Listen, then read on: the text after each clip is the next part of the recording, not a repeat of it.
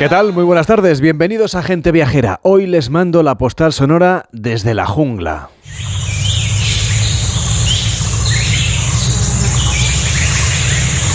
Estamos en Costa Rica, un país donde los paisajes de la selva son los más frecuentes. Gracias a estos espacios de la naturaleza, la riqueza costarricense en biodiversidad es única en el planeta, un recurso que no solo disfrutan los locales y los viajeros que optan por venir de vacaciones a este país centroamericano. Con tan solo el 0,03% de la superficie terrestre mundial, Costa Rica posee aproximadamente el 6% de la biodiversidad del planeta. Es por tanto la humanidad entera la que se aprovecha de lo que hay aquí gracias al papel que juegan los ecosistemas que hay en Costa Rica en la lucha contra las alteraciones en el clima, contra la emergencia climática. Camino hacia el lugar en el que estamos, hemos visto la cordillera volcánica de Guanacaste, por ejemplo, y en esta selva no es difícil encontrarse con mariposas, con iguanas, con monos o con aves de vivos colores. E insectos, claro, ya lo han escuchado, muchos insectos. Por aquí viven también los jaguares, pero nos dice el guía el que nos acompaña hoy, que podemos estar tranquilos y disfrutar del paisaje sin preocupación. Y es que es tan rica su fauna y su flora y tan fundamental su importancia que se ha convertido en las últimas décadas en canje económico para la supervivencia financiera del país.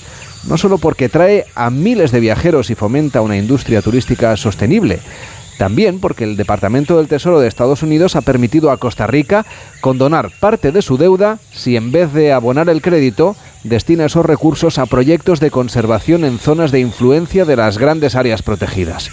Gracias a esta política, Costa Rica sigue verde y sus ecosistemas siguen unidos.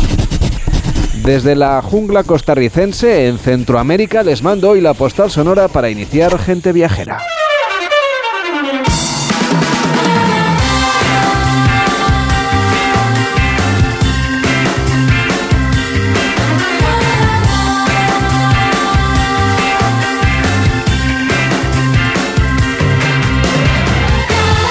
Gente Viajera, sábados y domingos a las 12 del mediodía, con Carlas Lamelo. Concretamente a las 12 y 8, las 11 y 8 en Canarias. Hola Víctor Herranz, ¿cómo estás? Buenas tardes. Muy buenas tardes, Carlos. Pues muy contento, la verdad. ¿Te estás portando bien? Me estoy portando bien y estoy haciendo méritos, que las fechas son complicadas. Están, están vigilando los Reyes Magos. Esto ¿eh? es como antes de la jubilación. Tienes que hacer los últimos años buenos para, para luego cobrar. Aquí se supone que hay que portarse bien todo el año, de todas maneras, ¿eh? que sus majestades nos observan en realidad cada día del año.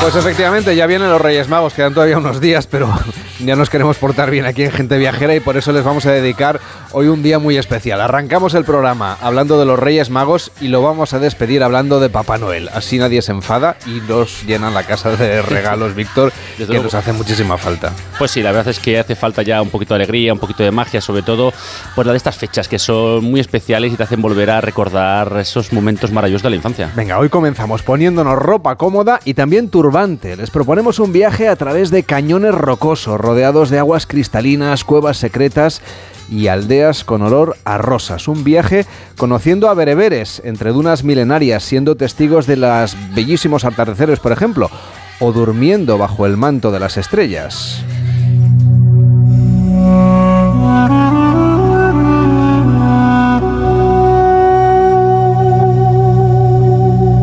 Que vamos a ir en busca de los Reyes Magos. Les proponemos una travesía por el desierto del sur de Marruecos, que es donde más o menos eh, por estas fechas están ya sus majestades. ¿Se imaginan encontrárselos? Bueno, pues tienen la oportunidad del 30 de diciembre al 3 de enero de la mano de Catay. Son cinco días y cuatro noches de viaje guiado. Hay otros muchos operadores y agencias de viajes que organizan viajes de este estilo, pero queremos contar hoy con la presencia de Ana Gómez, alias Rastrillo, que es la animadora de este viaje en busca de los Reyes Magos. Hola Ana, ¿cómo estás? Buenas tardes. Hola, buenas tardes, Carles, Víctor, ¿cómo estáis? ¿quién, es, Rastrillo y, y qué otros animadores van a acompañarnos en este viaje ilusionante para encontrarnos con sus majestades los Reyes Magos? Pues mira, mm, Rastrillo es una arenóloga, igual que Catario y también Pala. junto a las familias eh, vamos a ir en busca, como habéis dicho, de los Reyes Magos, eh, peinando dunas, durmiendo bajo las estrellas y divirtiéndonos mucho, eh, comprobando la hospitalidad, la realidad del pueblo bereber, de los nómadas, viviendo la autenticidad con, con los locales eh, y en un clima muy mágico como así lo crean los Reyes Magos, en plenas dunas del Erchevi. Y una aventura, Ana, que comienza en Barajas el día 30. Pero ¿cuál es el plan de viaje para esa primera jornada, para despedir el año el 31 y para el primer día del 2023? Pues mira, Carles, eh, el primer día, eh, el recibimiento en, Barajas, allí estaremos los tres arenólogos dando la bienvenida a las familias eh, para embarcar en este vuelo con destino Rachidia, eh, un vuelo muy cortito que nos lleva al sur de, Marruecos.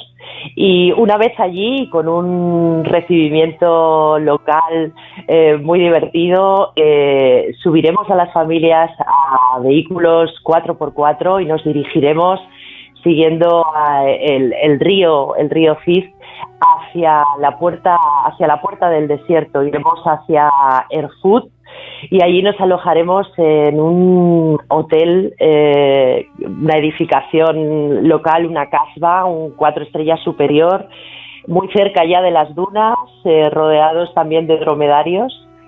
Y, bueno, tras esa sorpresa que, siempre eh, reciben las familias por el alojamiento en el que estamos, hacemos una velada eh, en la que ya vamos poniendo en, ambiente a todas las familias para la aventura que vamos a pasar. Al día siguiente comenzamos ya nuestro, nuestro primer tour eh, dirigiéndonos pues a unos pozos, a los pozos eh, de York. Vamos a ver cómo este sistema milenario hace que, que, puedan disfrutar de ese bien todavía más escaso en esa zona que es el agua.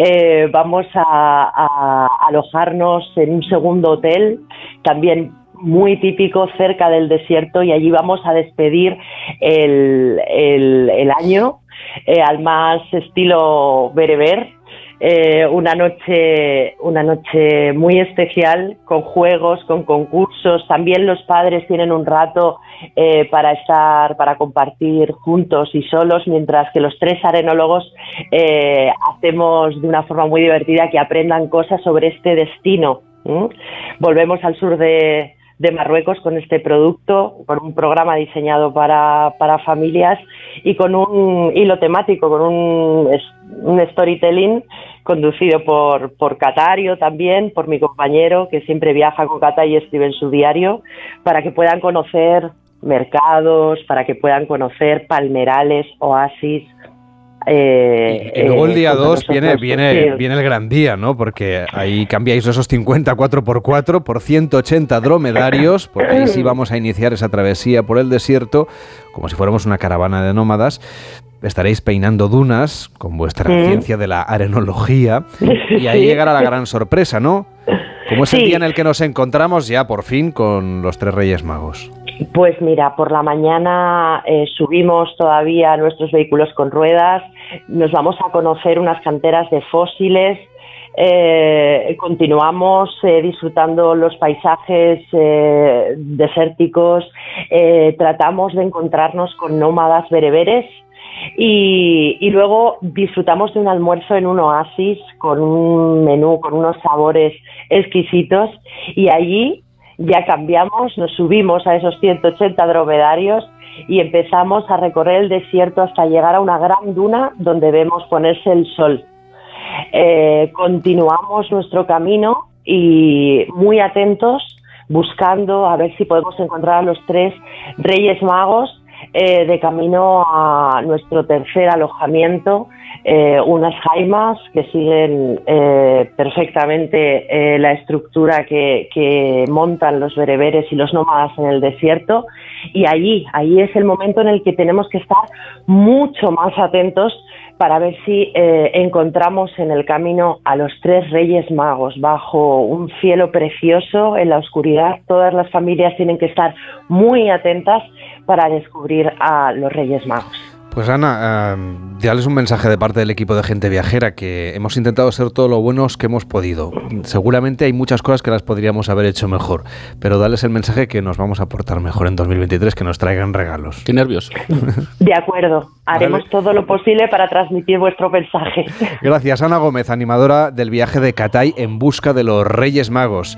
Que vaya muy bien ese, ese encuentro real. Hasta la próxima. Buenas tardes. Os contaremos, Carles. Un abrazo. Un saludo. Chao. En Onda Cero, gente viajera. Carlas Lamelo. It's beginning to look a lot like Christmas. Everywhere you go. Enrique Domínguez Uceta, ¿cómo estás? Buenas tardes. Hola, muy buenas tardes, Carlas. ¿Tú te has portado bien? bueno, has hecho lo que has podido como los demás, ¿no? bueno, esta... Pero sí, sí. No, no, quiero carbón, no quiero carbón Exactamente. el 6 de enero. Bueno, aunque el carbón ya tal y como está el panorama energético casi tiene su valor, ¿eh? Pero bueno, vamos a dejarlo ahí. Bueno, pero estamos ya en tiene un coste en CO2, ¿eh? Exa deja huella, eso deja huella de carbono. Bueno, estamos ya en vísperas de la Navidad, falta una semana, ¿eh? Dentro de una semana ya estaremos en Nochebuena. Hemos hablado ya con Enrique Domínguez Uceta de las celebraciones europeas durante todos estos días, pero no hemos hablado de las Navidades de quienes han nacido en América y pasan la Navidad aquí en España. Son nuestros conciudadanos, celebramos lo mismo, aunque lo hagamos de manera muy diferente. Algunos viven entre nosotros y otros, por supuesto, mantienen su residencia en su lugar de origen, en América. Pues sí, la verdad es que la Navidad es una fiesta que compartimos con la mayor parte de nuestros vecinos europeos, pero también es una fiesta que los españoles llevamos hasta América, a otro continente en el que arraigó con enorme fuerza. Eh, eh, no hay que olvidar que es una fiesta de amor a la familia, de amor a los niños, a las madres, a los padres, y que se celebra con intensidad en todos los países americanos de habla hispana. Y yo pienso que en, en, este momento los muchos americanos procedentes de esos países que hoy están viviendo aquí, muchos han venido hasta España en busca de trabajo, de lograr lo necesario para que su familia viva mejor en su país de origen. Y la verdad es que eh, se han separado de sus seres queridos precisamente por, por, amor a su familia, para cuidarla. Oye, es verdad que muchos han venido a España, claro que sí, no a hacerse ricos, sino a que su familia viva un poquito mejor en su país de origen y a buscar oportunidades también para ellos mismos. Pues sí, yo trato habitualmente con personas llegadas de Perú, de Colombia, de Bolivia, de Ecuador. Todos los que yo conozco son de una calidad humana extraordinaria y pienso que muchos pasarán esta Navidad lejos de su familia, de aquellos a los que más quieren. No, no tengo dudas de que desearían pasar estos días en su tierra natal, de la que les separan pues miles de kilómetros y billetes de avión poco asequibles. Y la verdad es que me gustaría que sintieran, que todos contribuyéramos a que se sintieran aquí como en su casa y que encuentren el calor de los que tienen cerca, de quienes les dan trabajo, porque muchos de ellos, lejos de sus seres queridos, cuidan de los nuestros, cuidan de nuestras casas, de nuestros hijos, de nuestros enfermos. Así que mm, me gustaría desearles una feliz Navidad. Pues claro que nos unimos nosotros también a esa felicitación navideña y a lo mejor podemos recordar algunas Navidades a la americana, algunas Navidades de América, tan próximas a las nuestras en sentimiento, en espiritualidad también, y tan ricas en maneras de manifestarlo. Pues sí, ellos sienten la Navidad de manera parecida a la nuestra. Al fin y al cabo fueron españoles quienes llevaron el cristianismo a América, implantaron la manera de celebrar la Navidad, aunque luego irían mezclándose las culturas y se llegaría a un sincretismo con acentos propios, pero el esquema general de la fiesta es muy similar. En, estas fechas aquí estamos justo a mitad del camino entre el final de, de la fertilidad de la tierra y su renacimiento. Cuando llegue la primavera, a partir de ahora no hay que olvidar que se alargan los días. Va a haber más tiempo de luz. Estamos, por lo tanto, en un cambio de estación en un Ecuador y, y, en Ecuador precisamente tienen una fiesta que me encanta, que es la fiesta del niño viajero. Al fin y al cabo, no hay que olvidar que la Virgen se puso de parto en pleno viaje. Eran viajeros, aunque no fuera por, por, bueno, pues por su propia voluntad. Lo curioso es que hay una ciudad en Ecuador que se llama Cuenca, como la nuestra, que también es patrimonio de la humanidad, como la nuestra, y allí celebran eh, una fiesta que es el pase del niño viajero cada día de Navidad. Es una de las fiestas más bonitas del país. ¿Y por qué se llama la fiesta del niño viajero? Bueno, en realidad se trata de una celebración en la que sacan eh, en procesión las imágenes del niño Jesús en el día de su nacimiento, durante el día 24 de diciembre, y el niño, el, ese nombre de niño viajero es moderno, se lo puso un sacerdote de Cuenca llamado Miguel Cordero Crespo, que realizó un viaje a Europa y a los santos lugares y se vino con la imagen del niño, lo llevó a la gruta de Belén y cuando volvió con la figurita, pues la sacó en procesión y empezaron a llamarle el pase o la pasada del niño viajero porque era un niño que había estado en el lugar en que verdaderamente había nacido, había, había estado en Belén. Seguramente hoy en día no le habrían dejado pasar ¿eh? a este sacerdote por el arco de seguridad del aeropuerto, mucho menos con este niño en brazos.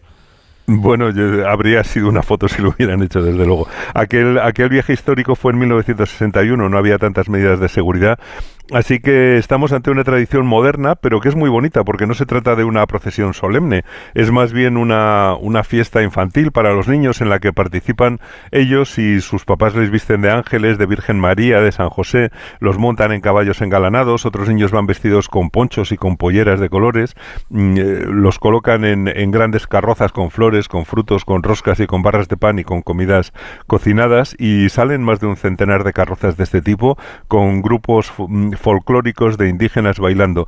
Toda la ciudad participa en la fiesta desde las 10 de la mañana y realmente pues, pues es algo muy muy especial. Y en México también estarán como nosotros, ¿no? Preparándose para pasar una noche buena en familia. Bueno, en México hay muchísimas maneras también de celebrar la Navidad, pero hay una muy especial en la que es curioso porque se entrelazan las tradiciones aztecas y las cristianas. Es en el estado de Puebla en Quetzalán, donde el día de Nochebuena, después de la misa de medianoche, dentro de la misma iglesia en la que se ha dicho la misa cristiana, comienzan unas danzas ancestrales y rituales indígenas conducidos por tres personajes. Allí bailan juntos eh, Santiago Apóstol, y Posayani, que se cree que es un símbolo de Moctezuma, eh, cada uno con su propio atuendo, y otros pues se disfrazan de animales como el búfalo o el ciervo, que son los animales con que se alimentaban los indígenas antes de, la cristianización del siglo XVI. Y si tuviéramos que recordar, no sé, alguna Navidad especial de un país tan cercano y convulso en estos momentos además, eh, por otra parte, como Perú, ¿qué podríamos explicar, Enrique? Mm, pues, mm, por ejemplo, en, Perú yo destacaría algunos rasgos de mm, la manera en que se vive el día de Nochebuena, que es como aquí muy familiar. Se reúnen para ir a la misa a las 10 de la noche y después se van a casa a cenar en familia. Es un poco al revés que nosotros, que vamos a misa después de la cena, pero esperan con la misma ceremonia a que lleguen las 12 para desearse feliz Navidad y bueno, allí están en verano naturalmente, así que no hace frío, pero donde tienen campanas para anunciar las 12, pues hacen sonar... Eh, sea, las, las campanas suenan a las 12 si hay campanas, pero donde no las tienen, pues hacen sonar la sirena de una fábrica o tiran cohetes para que se sepa que empezó la Navidad, mm, brindan con champán o con vino espumoso, eh, se come el panetón y se sigue la fiesta en casa o saliendo a la calle a visitar a los amigos. Y luego la parte americana, en realidad, que tuvo más relación durante más tiempo con España, fue siempre el Caribe, así que te voy a pedir que nos cuentes cómo es una Navidad caribeña. Bueno, yo creo que seguramente la más próxima a nosotros es la de Puerto Rico, donde le ponen mucho ritmo a la celebración de la Navidad. Realmente le ponen salsa a todo, incluido el nacimiento del niño Jesús. Y además los puertorriqueños son muy, son muy fiesteros, les gusta salir a celebrar a la calle, visitar a los amigos, aprovechando unas temperaturas maravillosas, porque allí pueden estar a 25 o 26 grados en estas fechas. No, no, no es verano, pero, pero caramba, tienen un invierno bastante envidiable, eh, que no tiene nada que ver con el que tenemos aquí en la península. Eh, y en Puerto Rico, pues ponen nacimientos en las casas, en las calles, en las escuelas, en los edificios públicos, en todas partes. Y allí lo típico de estos días son las parrandas que se echan a la calle para, para, cantar, son muy parranderos. Y ellos llaman parrandas o asaltos a los grupos de familiares o de amigos que se reúnen para salir a la calle a cantar villancicos mm, que también se llaman allí en Puerto Rico aguinaldos. Y los parranderos pues van con instrumentos musicales, llevan guitarras, llevan cuatro esas guitarras propias del país panderetas, maracas y la verdad es que forman eh, una orquesta que se dedica a los asaltos. Serán asaltos pacíficos, ¿no, Enrique? Amistosos, porque Puerto Rico al final es un país muy viajero y muy seguro para aquellos que llegan allí. Pues sí, son asaltos a los amigos, pero no dejan de ser asaltos porque se presenta una parranda por la noche ante tu ah. casa, se ponen a cantar villancicos y de alguna manera te exigen hospitalidad. Hay que abrirles la puerta, hay que darles de beber y de comer algo, así que te dejan la despensa temblando normalmente. Tampoco es muy diferente de lo que pasaba antes aquí y por eso por Navidad pues hay que tener dulces y bebidas en casa listas para las visitas. En las ciudades es algo que se va perdiendo, se hace menos, pero en los pueblos y, y en Puerto Rico sigue siendo así. Me imagino que habrá mucho ritmo, ¿no? Mucho baile en las Navidades caribeñas. Mm, bueno, no puede ser de otra manera, porque además es, es fiesta con buen tiempo y después de la cena de Nochebuena, pues allí se sale a la calle. En los buenos hoteles hay cenas y música en vivo y baile y salsa y hay también naturalmente mucha música en la calle. Es fiesta alegre, menos recogida que aquí, desde luego, y si ya pues eh, seguimos hasta la fiesta de fin de año, vamos a encontrar un verdadero fiestón en la calle, aunque también tienen una tradición curiosa allí en Puerto Rico, y es que dejan un caldero lleno de agua todo el día 31 de diciembre en cada habitación de la casa y en cuanto comienza el nuevo año, lo primero que se hace es tirar el agua por la ventana para limpiar la casa de los males del año anterior y recibir al, al, nuevo año pues limpios de recuerdos negativos. Y luego pues bailar, que allí lo mismo que aquí, el que baila, ya sabes, el que baila y canta sus males espanta. Pues me parece estupendo. Una buena propuesta, disfrutar de unas navidades a la americana, recordando también a aquellos compatriotas que, que viven allí, por cierto, que tenemos muchos también, y quienes viniendo de América pues están residiendo en entre nosotros, que también son muchos y también van a celebrar la Navidad. El próximo fin de semana es Navidad, será Nochebuena el sábado, Navidad el domingo, así que Enrique estaremos aquí puntuales a la cita celebrando estas fiestas, comiendo turrón mientras hacemos la radio, ¿te parece? Me parece estupendo. Hasta la semana que viene, que vaya bien. Chao.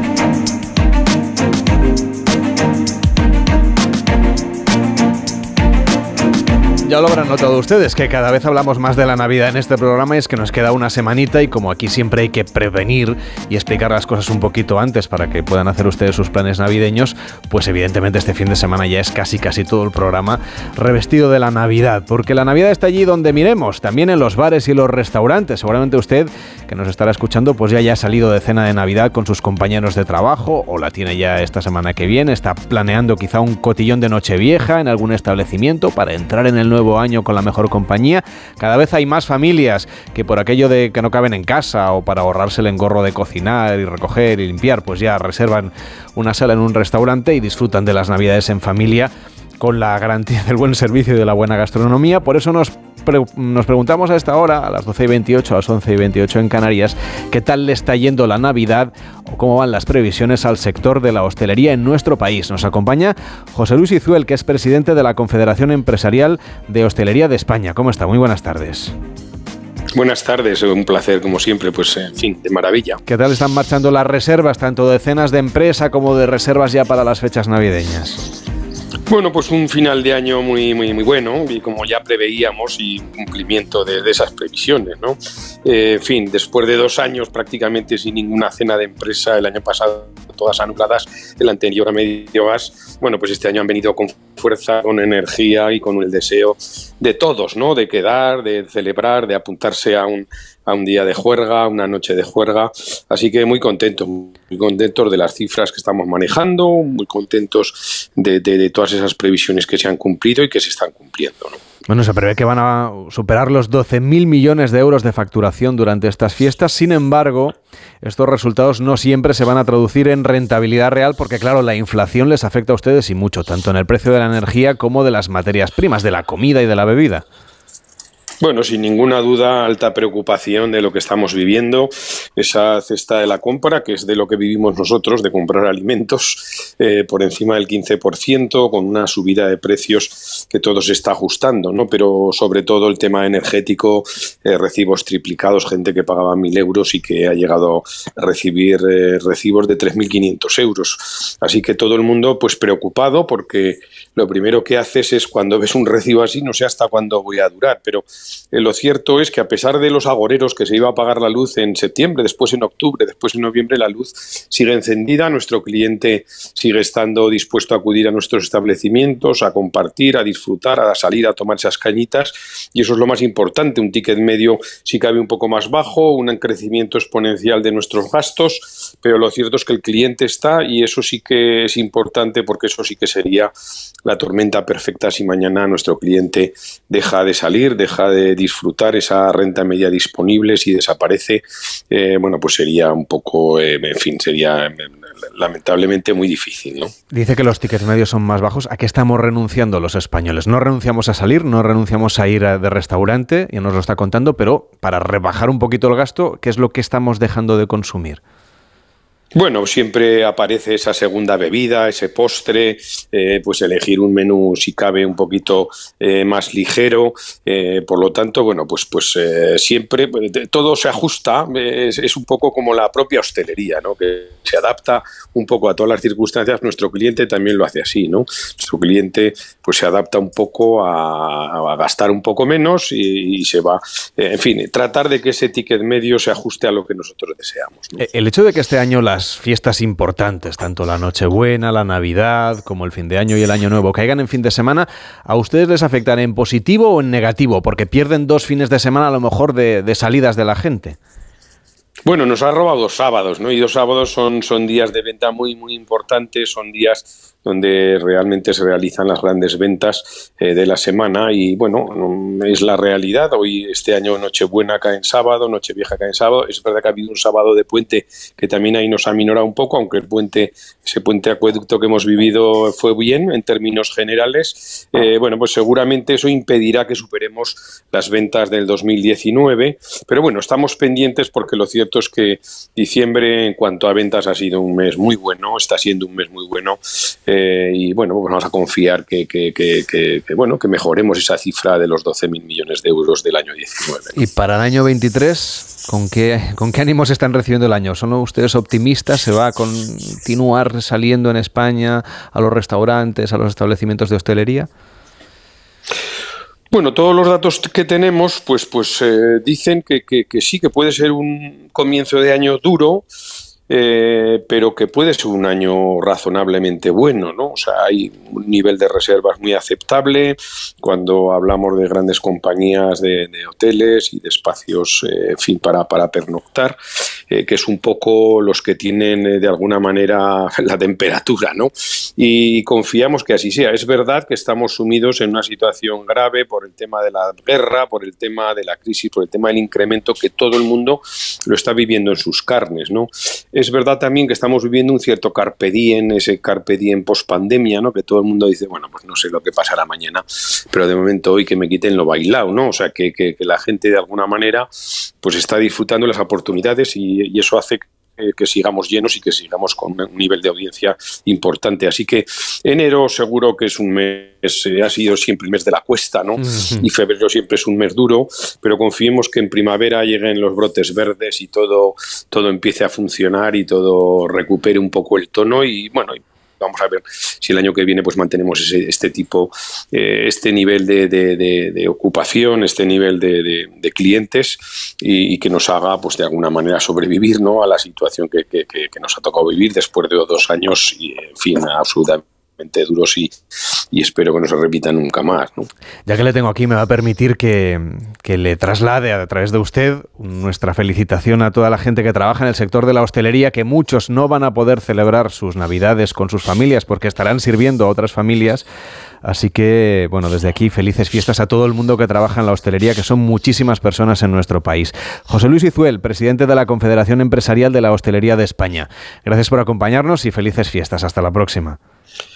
Muchas gracias y muchas gracias por la felicitación que trasladamos a todos los hosteleros sacrificados, a todo el personal, a todas nuestras plantillas, en este caso cerca de 1.500.000 empleos, lo que acumula la hostelería, siempre tirando del carro de la economía y del empleo. Así que muchas gracias y un abrazo fuerte. Hasta la próxima. Hacemos una pausa en Gente Viajera y nos subimos al tren de la Navidad. En Onda Cero, Gente Viajera, Carlas Lamelo.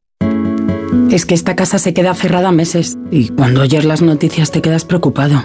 Es normal preocuparse, es una segunda vivienda. Pero si verificamos que alguien intenta entrar, podemos avisar a la policía para que actúe e incluso desaloje la casa. Aunque con las cámaras exteriores y los sensores podemos detectarlo antes.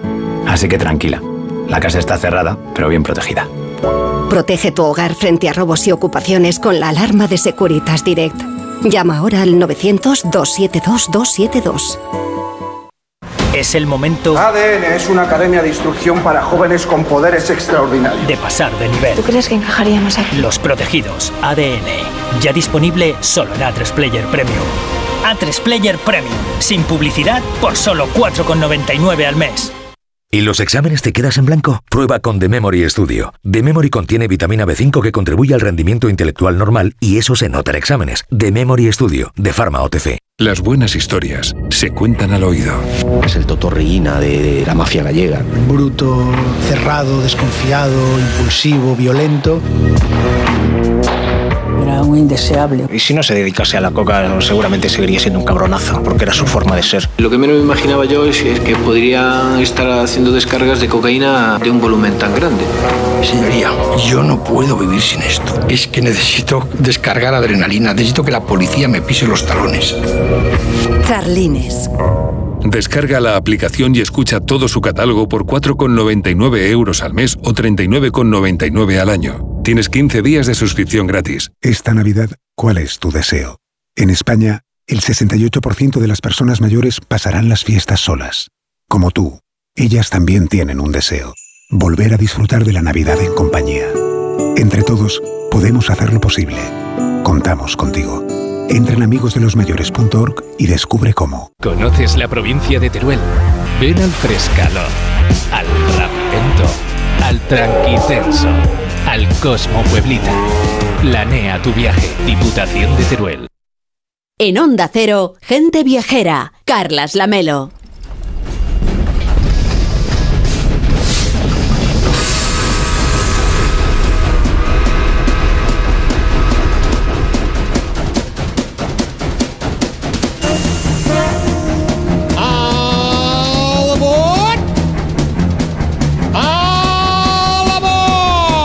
Niños y adultos a bordo, hagamos caso de este Tom Hanks al que escuchamos. Pedid los tickets para subirnos al tren, aunque no es el Polar Express, lo que hoy vamos a tomar con Lorena Pérez Mansillas. ¿Cómo estás? Buenas tardes. Hola, Lamelo, buenas tardes. Pues no, no es el Polar Express, pero tiene tanta magia o más que ese convoy animado de Robert Zemeckis, en el que los niños emprendían, ya sabes, una aventura rumbo al Polo Norte para conocer a Papá Noel. Nuestro protagonista, nuestro expreso mágico, cumple 30 ediciones, es mucho más cercano, también estará repleto de niños aventureros y rueda con destino la ilusión.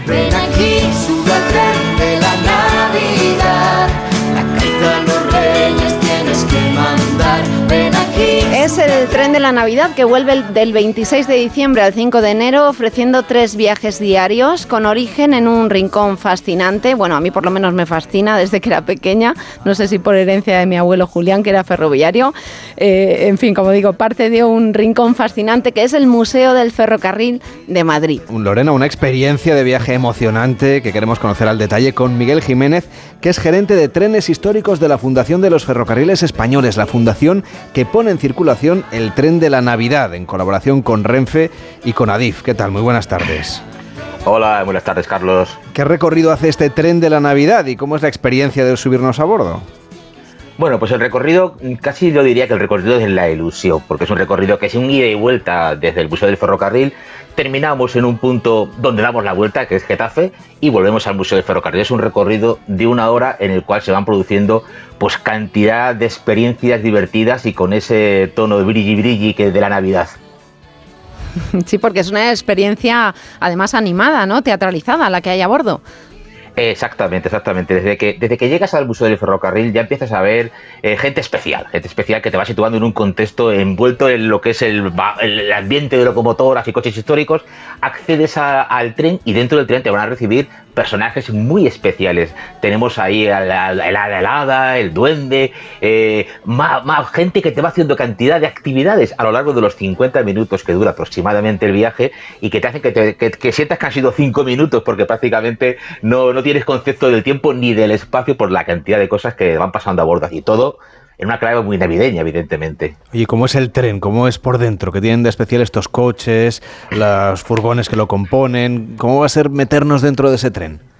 Pues de entrada va a ser viajar a un siglo atrás, porque estamos hablando de cuatro coches tipo Costa, le llamamos tipo Costa porque estos coches cuando empezaron a funcionar en la década de los 20 del siglo pasado, o sea, ya metemos ahí un centenar de años, pues son cuatro coches de madera, cuatro coches de madera, salvo las ruedas que son de acero y el bastidor, todo lo demás es madera, los asientos, el techo, las paredes y los balconcillos, accedemos al tren por fuera por unos balconcillos, con lo cual ya la primera experiencia mágica la tienes al subir a estos cuatro coches de madera y, embarcarte en ese tren que traquetea, que suena. Los trenes modernos suenan muy poquito. En cambio, el nuestro suena, le, crujen las maderas. la- es un tren con mucha historia y con mucha vida. Con lo cual, ya la primera experiencia, al margen de lo que te cuenten después todo lo demás, es entrar y viajar el tren como se viajaba antaño.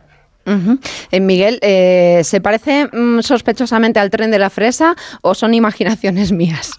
Es, una, es, una, es un parecido clónico. La verdad que el tren es exactamente el mismo que va el tren de la fresa, con esos cuatro coches costas y esos dos furgones que, que van ahí. Y ciertamente la experiencia, la experiencia en cuanto embarcas es la misma. Luego ya, evidentemente, el destino del tren de la fresa es la mágica ciudad de Aranjuez, donde pasas todo un día con nosotros y vuelves por la tarde. Aquí el recorrido en el tren es más corto, pero más intenso, infinitamente más intenso. Hombre, con paje real, además, Lamelo, que te va recogiendo Ah, las cartas. Eh, exacto, exacto, exacto. De hecho, los clientes recibirán en sus cartas esa ca- una invitación a que escriban esa carta para que eh, directamente los, los niños ahí vayan escribiendo. Ponemos una limitación de páginas para que no se nos vengan arriba y se lo entregan al paje real que viaja a bordo y después, claro, hay un día muy especial, ¿no? Que es el día 5 de enero, donde el paje real se aparta y cede su espacio a la corte regia, los tres reyes magos y sus pajes, que son los que van allá a dar el do de pecho y el éxtasis glorioso antes de la noche mágica de, la- de Reyes. Es decir, que los Reyes Magos van a estar a bordo de este tren en unos días. Los tres, los Madre tres. No, va- no reparamos en gastos, nos llevamos a los tres, a Melchor, Gaspar y Baltasar, que viajan con nosotros en las dos expediciones que hacemos el día 5. Y nada, se van a dejar tocar, abrazar, querer. Y bueno, y va- evidentemente evaluarán a los niños si son acreedores, merecedores de los regalos que han dado el acartado, el paje. Lorena, pues tenemos que apuntarnos, ¿eh? porque Hombre, por favor. no solamente esta expedición con los tres Reyes Magos, sino estos días previos con el paje y, por supuesto, en el Museo del Ferrocarril de Madrid hay otras muchas actividades, me parece, ¿no? Durante estos días que tenéis preparado para las familias. Bueno, bueno, el del museo que además cumple 38 años, ya estamos ahí, ya son mayorcitos. Eh, y sí, sí, eh, siempre, siempre tenemos un programa de actividades y en Navidades, pues un poquitín, ya son los días de vacaciones, los días que la familia, ¿qué hacemos con los niños? La gran pregunta, pues nosotros damos una solución para que vengan al museo a, participar de actividades, desde participar en un taller familiar en Navitren, que lo- les juegan a hacer una, uno- unas maquetas allí con los niños, tenemos un juego con un tren robótico eh, que se llama el Intelino, y entonces tienen que hacer con ese tren robótico inteligente hacer cosas los chavales. Tenemos un teatro musical infantil, el primer viaje en el Orient Express. Entonces también tienen la oportunidad de, disfrutar de una compañía teatral que está allí con nosotros. También tenemos, eh, además de los textos grandes, históricos, los de la Navidad, tenemos un tren pequeñito, que es un tren, digamos, de jardín, de modelismo tripulado. Ese tren mm, tiene la gracia de que es como si las locomotoras, son locomotoras que recrean a escala una locomotora histórica, incluso de vapor, con su carbón y todo, es una- un espectáculo. Y luego, detrás tiene una serie de vagonetas en las cuales puedes tú montar a horcajadas, sentado, los niños van muy cómodos, los padres tienen comodidad familiar de ver a su hijo contento, no tanto ellos, porque van ahí un poquitín comprimidos, pero, pero la experiencia de dar esas vueltecitas en torno al jardín con sus túneles, sus puentes y tal, en el mismo museo, con lo cual es otra oportunidad pues bastante maja. También tenemos un tren, el automotor 9121, así un nombre muy técnico, pero que describe a un, a un trenecito pequeño gris, de verdad, de esto que antes hacían recorrido, pero que hace un recorrido exclusivamente por la zona del museo, con lo cual es otra experiencia para estos niños eh, que, que montan con suerte en un tren de cercanías, pues que monten un tren también diferente, un recorrido cortito, más corto que el de la Navidad, pero ahí está. Entonces, pues son esas, esas cositas que estos días también tenemos una exposición de dibujos que se llama Un eco sin palabras, que nombre más bonito, es una exposición de dibujos de una ilustradora con el, con el tema del ferrocarril, con el con referente. O sea que la verdad es que en cuanto cruces las puertas del museo vas a tener, aparte de la experiencia estrella, que es el tren de Navidad, de 26 a 5, también tienes un montón de pequeñas oportunidades de, ver cosas, las propias salas del museo, no solamente la, la- donde están las locomotoras, sino otras na- naves que tenemos al lado que tienen uniformes, que tienen maquetas, que tienen relojes. Bueno, bueno, y se me olvidaba, y no puedo olvidárseme. Reabrimos, porque hasta un tiempo cerrado por temas técnicos, la gran maqueta del tren, la maqueta del milenio, que es una maqueta de trenes espectacular, enorme, enorme y merece la pena verla, acercarse y verla, porque es todo, una- todo, todo un espectáculo para aquellos que aman y gustan del tren. Con la entrada del tren de la Navidad, además, se puede disfrutar de esta visita gratuita al Museo del Ferrocarril, que está emplazado en la antigua estación de Delicias y, y precisamente esta estación está cumpliendo 38 años ya como Museo del Ferrocarril. Eh, además de trenes, de vagones, de, de maquinaria, Miguel, ¿qué es lo que nos espera en este Museo del Ferrocarril de, de Madrid? Porque hay cosas muy interesantes. Exactamente, 38 años de museo y 143 de estación, que era la estación donde venían los trenes desde Extremadura, desde Lisboa, aquel tren expreso que venía de Lisboa que cantaba los mocedades, ¿no? Pues, eh, eh, pues en esa estación, según cruza la puerta, decía, tienes esa colección de cuatro vías llena de locomotoras, de vagones, de, todo tipo de automotores, y por ejemplo, después tienes en esa, en esa misma sala, los laterales, tienes, por ejemplo, una sala que es la sala de los relojes, porque no sé si lo sabrán vuestros oyentes, pero prácticamente el concepto del tiempo reglado en España y casi todo el mundo se hizo a partir de la, llegada del ferrocarril, que los trenes que tenían que salir de Madrid a las 7 y llegar a las 12 a La Coruña. Pues entonces alguien tenía que ir marcando las horas y entonces los relojes, la, unificación del tiempo se hizo gracias a los trenes en el siglo XIX. Y tenemos una sala que nos con, relojes de todo tipo, desde el más digital de Chamartín hasta uno que, bueno, tenéis que verlo espectacular histórico. Eso lo contamos allí. Tenemos una sala de infraestructura que dice, los trenes, claro, los trenes no van por el aire, van por unas vías. Y hay señales, hay sistemas de alimentación eléctrica, hay un montón de cosas que os explicamos en esta sala de infraestructura con mucha multimedia, está, está además con los cables de la catenaria que los podéis tocar, no hay corriente, no hay problema, está muy cerquita, pero sobre todo para que les pongáis cara a cosas que están muy lejos y las podéis casi palpar. Entonces, pues esa, esa, sala, por ejemplo, pues también es un sitio como muy interesante para visitar dentro de la colección, o, otra, otra sala con una, maqueta muy pequeñita, pero muy interesante, con muchos muñequitos, con muchas cosas, esa típica maqueta que todos los niños cuando llegan se quedan como embobados, y los mayores embobados viéndola. Y una última curiosidad, ¿dónde va a dormir este tren de la Navidad una vez acabe la temporada? Bueno, pues este de Navidad duerme en sus cocheras, como tiene, como dice, al resguardo del frío, de la lluvia y de los grafiteros que siempre están ahí por ahí fastidiándonos. Pero bueno, dormirá y además le vamos a meter una gran reparación porque le toca una gran reparación. Y luego ya en abril, este tren de la Navidad, le quitamos el pompón y los brilli brilli, la bolita y cosas así, y volverá a hacer el tren de la fresa con destino a Aranjuez. Pues ya lo saben, tenemos cita con la historia ferroviaria, pues en el Museo del Ferrocarril del 23 de diciembre al 8 de enero y con el tren de la Navidad del 26 de diciembre al 5 de enero. Encontrarán toda la información y las entradas en trendelanavidad.es. Miguel Jiménez, muchísimas gracias y hasta la próxima. Buenas tardes. Nada, a vosotros nos vemos a bordo. Lorena, cuídate, cuídate mucho y escribe la carta. La voy escribiendo. Eh, un último apuntito que a ti te gusta mucho. Dime. Tienes que ir al Museo del Ferrocarril, aunque solo sea porque tienen una sala de exposición de exposiciones que era un antiguo coche cine. Ahí lo dejo, que había cine en los trenes. Pues yo voy a ir en cuanto pueda, vamos. En la próxima visita a Madrid me voy a, me voy a escapar al Museo del Ferrocarril. Gracias por llevarnos hasta allí, Lorena. Cuídate mucho. un beso. Carlas Lamelo, gente viajera. Las noticias recientes nos dan pocas alegrías. Aún así, debemos disfrutar de la vida. ¿Ansiomet te puede ayudar? Ansiomet con Crocus Atibus mantiene tu ánimo positivo. Ansiomet de Pharma OTC. Si eres profesor o centro educativo, prepara tu proyecto para la segunda edición de los premios Mentes AMI. Con esas iniciativas que fomentan el pensamiento crítico de tus alumnos, que impulsan su creatividad audiovisual responsable o que promueven los valores y la convivencia. Encuentra toda la información en mentesami.org. Queremos reconocer tu labor para que los más jóvenes desarrollen habilidades en alfabetización mediática e informacional.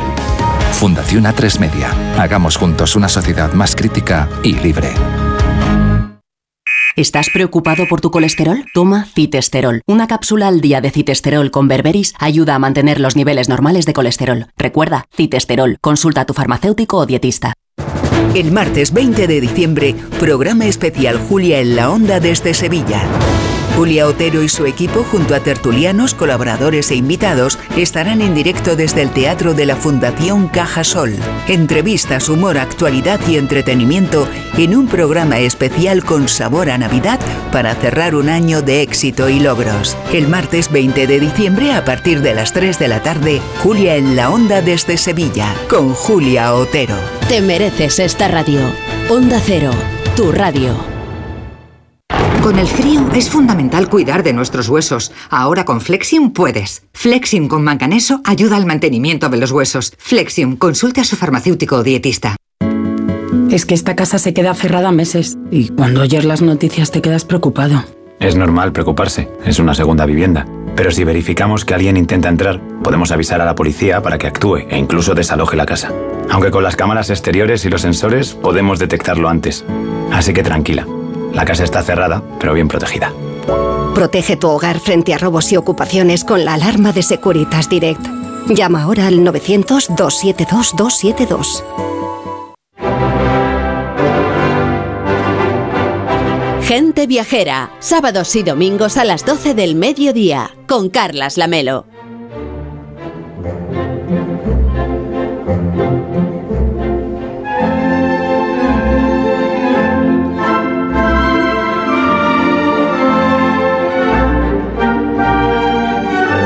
Hacer un doble viaje en Gente Viajera a Austria. La primera parada nos lleva nada más y nada menos que a Viena, la capital de la música. Allí nos quiere llevar Manuel Charlón, pero quiero hacerlo desde un punto de vista un poco original, como siempre hace. Hola Manuel, ¿cómo estás? Muy buenas tardes. Buenas tardes, Carles. Que son los instrumentos musicales en una ruta de foto que nos vas a enseñar esta ciudad en tres partes, ¿no? En viento, percusión y cuerda. Y también vamos a descubrir a un fotógrafo que fotografía el corazón de los instrumentos. Hemos colgado ya la foto en arroba gente viajera OCR a través de Instagram y la gente puede entrar y ver esa fotografía que nos vas a, descubrir, a describir a lo largo del día de hoy. A mí me tiene bastante intrigado, ¿eh? ¿Cómo se puede hacer una foto del interior de los instrumentos de esta manera?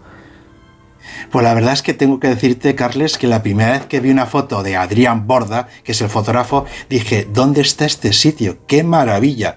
Y pensé, realmente pensé que era una habitación de un palacio de Viena, pero cuando profundicé en el texto me di cuenta que estaba viendo el interior de un violín, en su colección Perspectiva Interior hace un recorrido este fotógrafo por los instrumentos musicales y la verdad es que fotografía realmente el alma y el corazón de cada instrumento. Decir que Adrián no rompió ningún instrumento para hacer estas fotos. Eh, es un rumano que vive en Regnin, una tranquila población eh, conocida por la ciudad de los violines en Rumanía y la verdad es que es maravillosa. La podemos ver estas fotos, como has dicho, en Instagram de gente viajera, pero en www.adrianborda.com podremos eh, de verdad que eh, en el Instagram y mm, merece la pena verlas, Carles. Pueden entrar ahora mismo en arroba gente viajera OCR en Instagram y además de seguirnos, si todavía no lo hace, puede ver esta fotografía de cómo entra la luz por esas eh, bueno por esas formas que tiene el violín y cómo es el interior obviamente de madera de un violín que realmente parece como si estuviéramos en una cueva de las maravillas verdad que sí, una sala, parece, que parece que es una sala Sí, sí. Bueno, eh, la verdad es que me, alucina, pero vamos a empezar este viaje que no solamente de los instrumentos, sino de la música. Sobre todo lo que queremos es disfrutar de la ciudad de Viena. Vamos, vamos a ello. Estamos en Viena. Yo he ido a Viena unas 10 veces y la verdad es que tengo un tema que me impactó hace ya unos años, que es, eh, tuve que hacer ocho instrumentos en ocho partes diferentes de Viena. Y la verdad es que me di cuenta que cada familia de instrumentos, como tú has dicho, viento, percusión y cuerda, me llevaban a una parte diferente de Viena. Y hoy quiero jugar contigo y con gente viajera porque tú eres el director de orquesta de gente viajera en este caso, hablando de música. Sí, sí, Carles, eh, eres el director y lo decimos yo creo, los yo creo que tocó el triángulo. Yo creo que tocó el triángulo. No, pero te, hago una pregunta. ha sido lo que más me hubiera gustado. ¿Qué, instrumento te gusta más? ¿Qué, instrumento te gusta, te, te apasiona o te, o te, llama la atención? A mí me gusta mucho el cello, pero no, vamos, no lo he tocado en la vida y el piano. O sea, dos de, dos ¿El de piano? Dos de cuerda, sí. Dos de cuerda, dos de cuerda. Pues mira, el piano tiene 54 teclas y la verdad es que para tocar el piano pues tienes que eh, ordenar esas teclas para que salga algo bonito. Mira, qué curioso porque tú, con todos los colaboradores que somos, tú haces lo mismo todos los fines de semana. Eh, nos eh, organizas para que el programa, para que el gente viajera tenga un sentido. Tú eres un piano ahora mismo, entonces los instrumentos buscan un poco esas melodías y con eso te voy a llevar a, a Viena, a una Viena diferente. Te voy a llevar a una Viena de hoteles los hoteles de Viena, esos hoteles grandes, y te va a llevar en tranvía. ¿Te gusta el tranvía? Me encanta el tranvía, sobre todo los antiguos que todavía quedan en, Viena. Pues vamos a recorrer Viena en tranvía, te montas conmigo, vamos a ir por la Gran Place, eh, vamos a recorrer el barrio de los buseos y vamos a llegar a comer un Upper Strudel, si te parece, a la mm. primera foto, que es el Hotel Imperial. El Hotel Imperial un, un salón de mármol blanco, arañas de cristal y un gran piano de cola. Ahí he estado yo, en lugar de la Strudel, yo me pedí una tarta Sager, que también me gusta mucho. Pues mira, la tarta Sager la vamos a tomar en el Hotel Viena, mm. si te gusta, porque el Hotel Viena tiene otro piano maravilloso y la verdad es que la escalera de este hotel es maravillosa. Para hacer fotos, yo recomiendo a toda la gente que ahora mismo nos está escuchando, gente viajera, que vayan a, Viena y entren en los hoteles. Los hoteles son una maravilla. Y te va a preguntar, ¿qué crees, qué instrumento crees que es Víctor? Hombre, Víctor está aquí para responder el mismo por su instrumento. Víctor, ¿qué instrumento eres tú? Yo creo que soy la trompeta. A mí me gustan la- las Trompeta. trompetas. Trompetas, Los- Mardi Gras, carnaval, jazz, música cubana, ese rollo. Lo sabía, lo sabía, lo sabía. E- Eres, eres, ¿sabes que la familia de los de viento son muy de la noche? Muy, muy de noche. Son, son, si te das cuenta, los grandes eh, eh, músicos de jazz es de viento. Todo el viento es el que maneja el jazz. ¿eh? Entonces, yo te voy a llevar, Víctor, si te apetece, en ese recorrido por Viena en bicicleta. ¿Sabes montar en bicicleta? Venga, sí, sí, sí, aquí en Barcelona voy siempre con la bici. Pues vamos a Jazz-Lang, una cueva de ladrillo rojo donde se respira jazz, Víctor. Es decir, fotografías en blanco y negro, en color, pero es una maravilla fotografiar eh, Jazz-Lang. Pero otro es el Boggy Glass, eh, Bu- Bush, que eh, la verdad es que es- estas fotos en blanco y negro es un contraste entre la sala de, eh, mítica de las de que llevaba Carles y la tuya es una, una Viena oscura, pero una oscura de jazz. Y durante el recorrido veremos las calles llenas de vida, de, de- gente, de, de- podemos hacer fotos constantemente, músicos callejeros, dejando las bicis un poco aparte, si te parece, vamos a, a ver la Noria y a recordar a nuestro amigo Pablo, porque ahí se rodó El Tercer Hombre, una gran película en Viena, y podemos hacer unas fotos maravillosas y poder oír los músicos callejeros, si te parece. Oye, ¿es, es verdad que en Viena los músicos que tocan en la calle tienen que tener un cierto nivel, que si no les pueden multar No, no. si no tocan bien? Sí, sí, sí, sí. Eh, Los músicos en Viena, los que tocan en la calle, tienen que tener un examen municipal. Y es más, si cualquier viandante ve que alguien toca mal, le puede denunciar a la, a la policía municipal de Bueno, Viena. bueno, bueno. Hay una foto curiosa que tú tienes colgada en tu perfil, en tu página web, una foto que hiciste por la noche detrás de la ópera de Viena. ¿Nos cuentas la historia que hay detrás de esa foto? Ahí, detrás de la ópera hay un puesto de salchichas famosísimo que toda la gente cuando sale de la ópera súper bien vestidos, abrigos de piel, corbatas, se ponen a comer esa salchicha con las manos y es una foto súper curiosa porque realmente es, es una foto graciosísima porque es gente súper de alta alcurnia, como diría mi abuela, pero comiendo una salchicha con las manos. Recomiendo este puesto para todos, que vayan a Viena. Oye, nos queda Lorena, que claro, mientras estamos aquí de chachar, alguien tiene que estar trabajando, ¿sabes? Y está ella, que le A toca, Lorena. Está en la, está en la redacción. Ah. Pero dile desde aquí, dila desde Sí. aquí qué instrumento es ella. A Lorena la llevo al Palacio Belvedere y la llevo, como no, en un coche de caballos, en un coche de caballos de los que hay en Viena y la llevo al Belvedere porque es un palacio barroco que se esconde el museo de Gustav Kling. Ahí está el famoso beso de Gustav Kling y podemos perdernos por los jardines del Belvedere y verdad, es una maravilla. Lo- y no me quiero, ah, con Lorena eh, es un palacio, un coche de caballos, pero no me quiero olvidar de los grandes músicos que tenemos en la radio, que son los técnicos de sonido. Claro, Eh, tenemos a. Nacho Arias en Madrid, a Sergio García y a Fran Villar, que está aquí en Barcelona. A ver, Fran. sí, Y a tienen- y a todos. Claro, to- a los que nos acompañan en exteriores, claro que Ah, sí. efectivamente. Ahí digo, Fran tiene un micrófono delante, no sé si se atreve a hablar. Dice que no, que los técnicos no hablan. Pues eh, eh, yo me lo imagino pierde, ahí él se lo pierde. Pero, pero para que los gente viajera sepa, los, los, los eh, de sonido de la radio tienen un teclado tan grande, tan grande como si fuese un órgano. Por eso les, les, eh, les invito, porque son para mí un órgano, eh, son los grandes músicos del órgano. Y, y les llevo al- a la catedral, a la catedral de, de Viena, que es una maravilla, porque se toca, el órgano se toca con los pies y con las manos y es el instrumento más difícil de tocar. ¿Eh? Y la verdad es que la Catedral de San Esteban es un sitio maravilloso. Les invito a todos, a todos los oyentes, a que entren en la catedral y mm, eh, no sé, es, un sitio maravilloso. Y los técnicos todos pueden sentirse orgullosos de este regalo porque son unos grandes tocadores de órganos. Y son los que hacen que De nosotros iglesia. lleguemos a, a los oyentes. Venga, que te doy 10 segundos para que me digas cuál es tu instrumento, Manuel, ya que te tengo aquí. A ver. Pues a mí me encanta el xilófano. Es decir, el xilófano es, es de percusión, es súper sencillo, pero la verdad es que es maravilloso. Y quiero regalar a la gente, ya que estamos en Navidad, una foto en mi Instagram, charlón1963, que la pueden ver, que es su regalo de Navidad. Seguimos viajando después de las noticias aquí en Onda Cero. La una, mediodía en Canarias.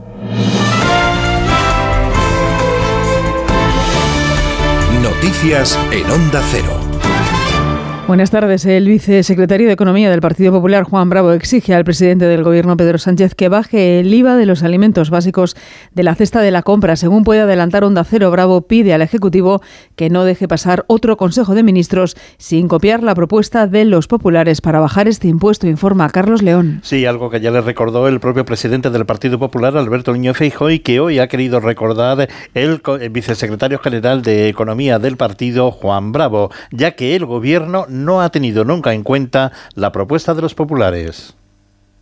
El presidente fijó el 26 de septiembre, hace casi tres meses, le propuso la bajada del IVA en los alimentos básicos. Y desde entonces el señor Sánchez ha dejado pasar 12 consejos de ministros sin ayudar a las familias. Por eso le pedimos, le exigimos que no pase de este martes, que no pase del próximo Consejo de Ministros sin que se anuncie la bajada del IVA en la cesta de los alimentos. Y ha añadido que las familias están pasando dificultades y que el gobierno no está haciendo absolutamente nada por ayudar a todos los españoles. Una polémica que se suma al conflicto judicial acusado hoy el ministro de Presidencia, Félix Bolaños, al PP de tratar de controlar la democracia por la puerta de atrás con su recurso ante el Tribunal Constitucional, advertido de las graves consecuencias que tendría que el órgano se alinease con esta maniobra, dice, de los populares. El señor Feijóo, quien quiera que mande en la derecha, tratan de controlar la democracia por la puerta de atrás. Tratan de tumbar los avances sociales y los nuevos derechos antes de que se aprueben incluso en el Parlamento. Hubieran tumbado la reforma laboral, la ley de matrimonio homosexual, la ley de igualdad, la ley del aborto, la ley de eutanasia, todas las normas, todos los avances sociales, todos los nuevos derechos son inconstitucionales para el Partido Popular. A lo que el consejero de la Comunidad de Madrid, Enrique López, añade con claridad. Esto no tiene absolutamente precedentes en un país democrático, que desde el Poder Ejecutivo se intime a un tribunal advirtiéndole de que tenga cuidado con lo que va a decidir, pues está claro que estamos ante una pulsión antidemocrática. Mañana es un día muy importante para la democracia española. Estamos viviendo una semana negra para la democracia y para nuestro Estado de Derecho en España que no pasen advertida en la Unión Europea.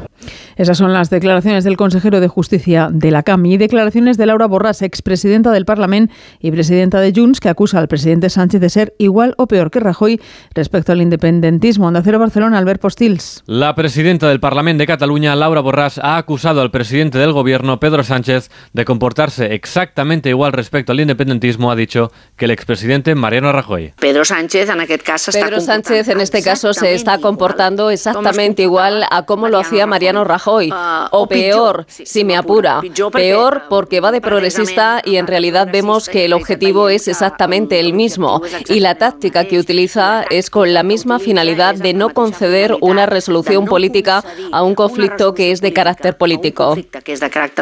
Lo ha dicho en una entrevista en televisión española, en la que también ha señalado que ella no se beneficiaría de la modificación del delito de malversación, dado que no está acusada del mismo. Es noticia además el operativo de búsqueda se ha puesto en marcha en las últimas horas para intentar encontrar a un ultraligero con dos ocupantes desaparecido en Valladolid. La zona de búsqueda se centra ahora al norte y sur del río Duro, entre las localidades de Tordesillas y Geria. Ampliamos datos desde Onda Valladolid, Roberto Mallado. Un amplio operativo formado por el Servicio de Rescate del Ejército del Aire, también la Guardia Civil y Protección Civil peina hasta ahora el terreno cercano al aeródromo de Matilla de los Caños, del que el ultraligero despegó a las 5 de la tarde de ayer. Lo hizo con dos ocupantes, el piloto y una mujer, la hija del gerente de ese mismo aeródromo. En un primer momento, el teléfono de uno de los dos se mantuvo activo, aunque no cogía las llamadas. Durante la noche, un helicóptero con visión nocturna ha seguido con la búsqueda y esta mañana se ha parcelado la zona para organizar el operativo al que también se ha sumado el grupo de actividades subacuáticas de la Guardia Civil que rastrea los ríos y las balsas del agua de la zona. Deportes David Camps. Cuenta atrás para la final del Mundial de Qatar. Francia y Argentina buscan su tercer entorchado mundialista a partir de las 4 de la tarde. En caso de victoria gala sería su segundo mundial consecutivo, igualando así a Brasil, que lo logró en el 58 y en el 62, y a Italia, que lo consiguió en la década de los 30. El combinado albiceleste está liderado por Leo Messi, quien lograría su primer título mundial. Los seleccionadores de Shams y Scaloni. Soy consciente de que este equipo de Argentina tiene un apoyo popular muy importante, pasa en todas las competiciones. Es algo bueno que haya un ambiente así en una final de la Copa del Mundo. Pero nuestros adversarios no estarán en las gradas, los únicos rivales que tendremos estarán en el césped. Lo importante es el camino, el, el objetivo que trazamos hasta ahora, de haberlo disfrutado, haberlo compartido con estos grandes jugadores. Soy convencido de que cuando lo disfrutás, saben diferente y, y se toman las cosas de otra manera, así que disfrutándolo. Vigésima primera jornada en segunda división, a las 2 Albacete Ibiza, por la tarde Burgos Huesca, Levante Eibar y Málaga a la vez. Y en la duodécima jornada de la Liga Endesa de Baloncesto, dos partidos esta mañana. Desde la una se miden los líderes Tenerife Real Madrid, 5-4 en el marcador. Desde las 12 y media encuentro por la permanencia Girona 26, Zaragoza 18 en el segundo cuarto. Por la tarde destaca el choque Barcelona-Unicaja. Es todo el repaso a toda la actualidad de la jornada a partir de las 2 de la tarde, la una en Canarias, en una nueva edición de Noticias Fin de Semana con Juan Diego Guerrero y en nuestra página web ondacero.es. Continúan con Gente Viajera y Carlas Lamelo. Este domingo buscamos al campeón del mundo en Radio Estadio. Desde las 3 de la tarde, gran final del Mundial de Qatar. Desde el estadio de Lusail, dos selecciones que quieren su tercera estrella. Argentina-Francia. Messi a por el título que le falta, su primera Copa de Campeón Mundial. Enfrente Mbappé, que busca hacer historia con el segundo Mundial consecutivo. El coraje argentino contra la fortaleza francesa. Este domingo desde las 3 de la tarde vive la gran final del Mundial en Radio Estadio con Edu García. Te mereces esta radio. Onda Cero, tu radio.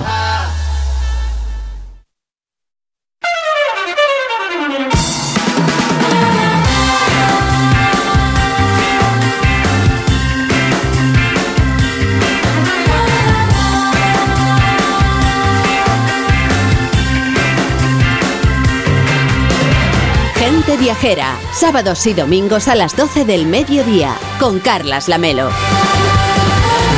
Y ya es la 1 y 7, son las 12 y 7 en Canarias. Víctor Herranz, eh, hoy tenemos final de, la. Copa Mundial de Fútbol. Por A supuesto la vamos a seguir en Radio Estadio, pero cuéntame, alguna cosa de Argentina y alguna cosa de Francia. Tus Uy. cosas preferidas de estos dos países que se van a jugar la Copa del Mundo. Pues mira, Argentina, la zona norte, Yuyuy y Salta, que es donde están las montañas coloradas, que es una magnífica zona para recorrer en coche, y luego bajando más hacia, hacia la cordillera montañosa de los Andes, pegado a Chile, está mm, la zona de Mendoza, una zona de viñedos estilo eh, La Rioja, maravillosa para degustar un asadito, tomar un buen vino. Luego las ciudades son maravillosas, Rosario, Buenos Aires, Córdoba. Córdoba es espectacular, una ciudad universitaria, se come bien, hay buena gente. Es un país maravilloso de cabo a rabo.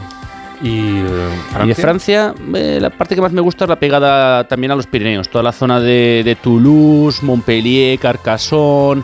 Es maravillosa, aunque bueno, la zona esta del Monte Saint-Michel y la parte de, de, de Bretaña, la- el paso norte de Calais, es gente maravillosa y súper divertida. El clima no acompaña mucho, pero eh, la gente, la gente lo compensa con una sonrisa y con un buen vino. Oye, y si te pregunto, no quién quieres, sino quién crees que va a ganar. Me siento más hermanado con los argentinos, a decir la verdad. Los franceses son vecinos, pero bueno, sabes, entre Villarriba y Villabajo siempre hay algunos roces. Bueno, no nos vamos a quedar en España nosotros, que aunque no hemos llegado a la final,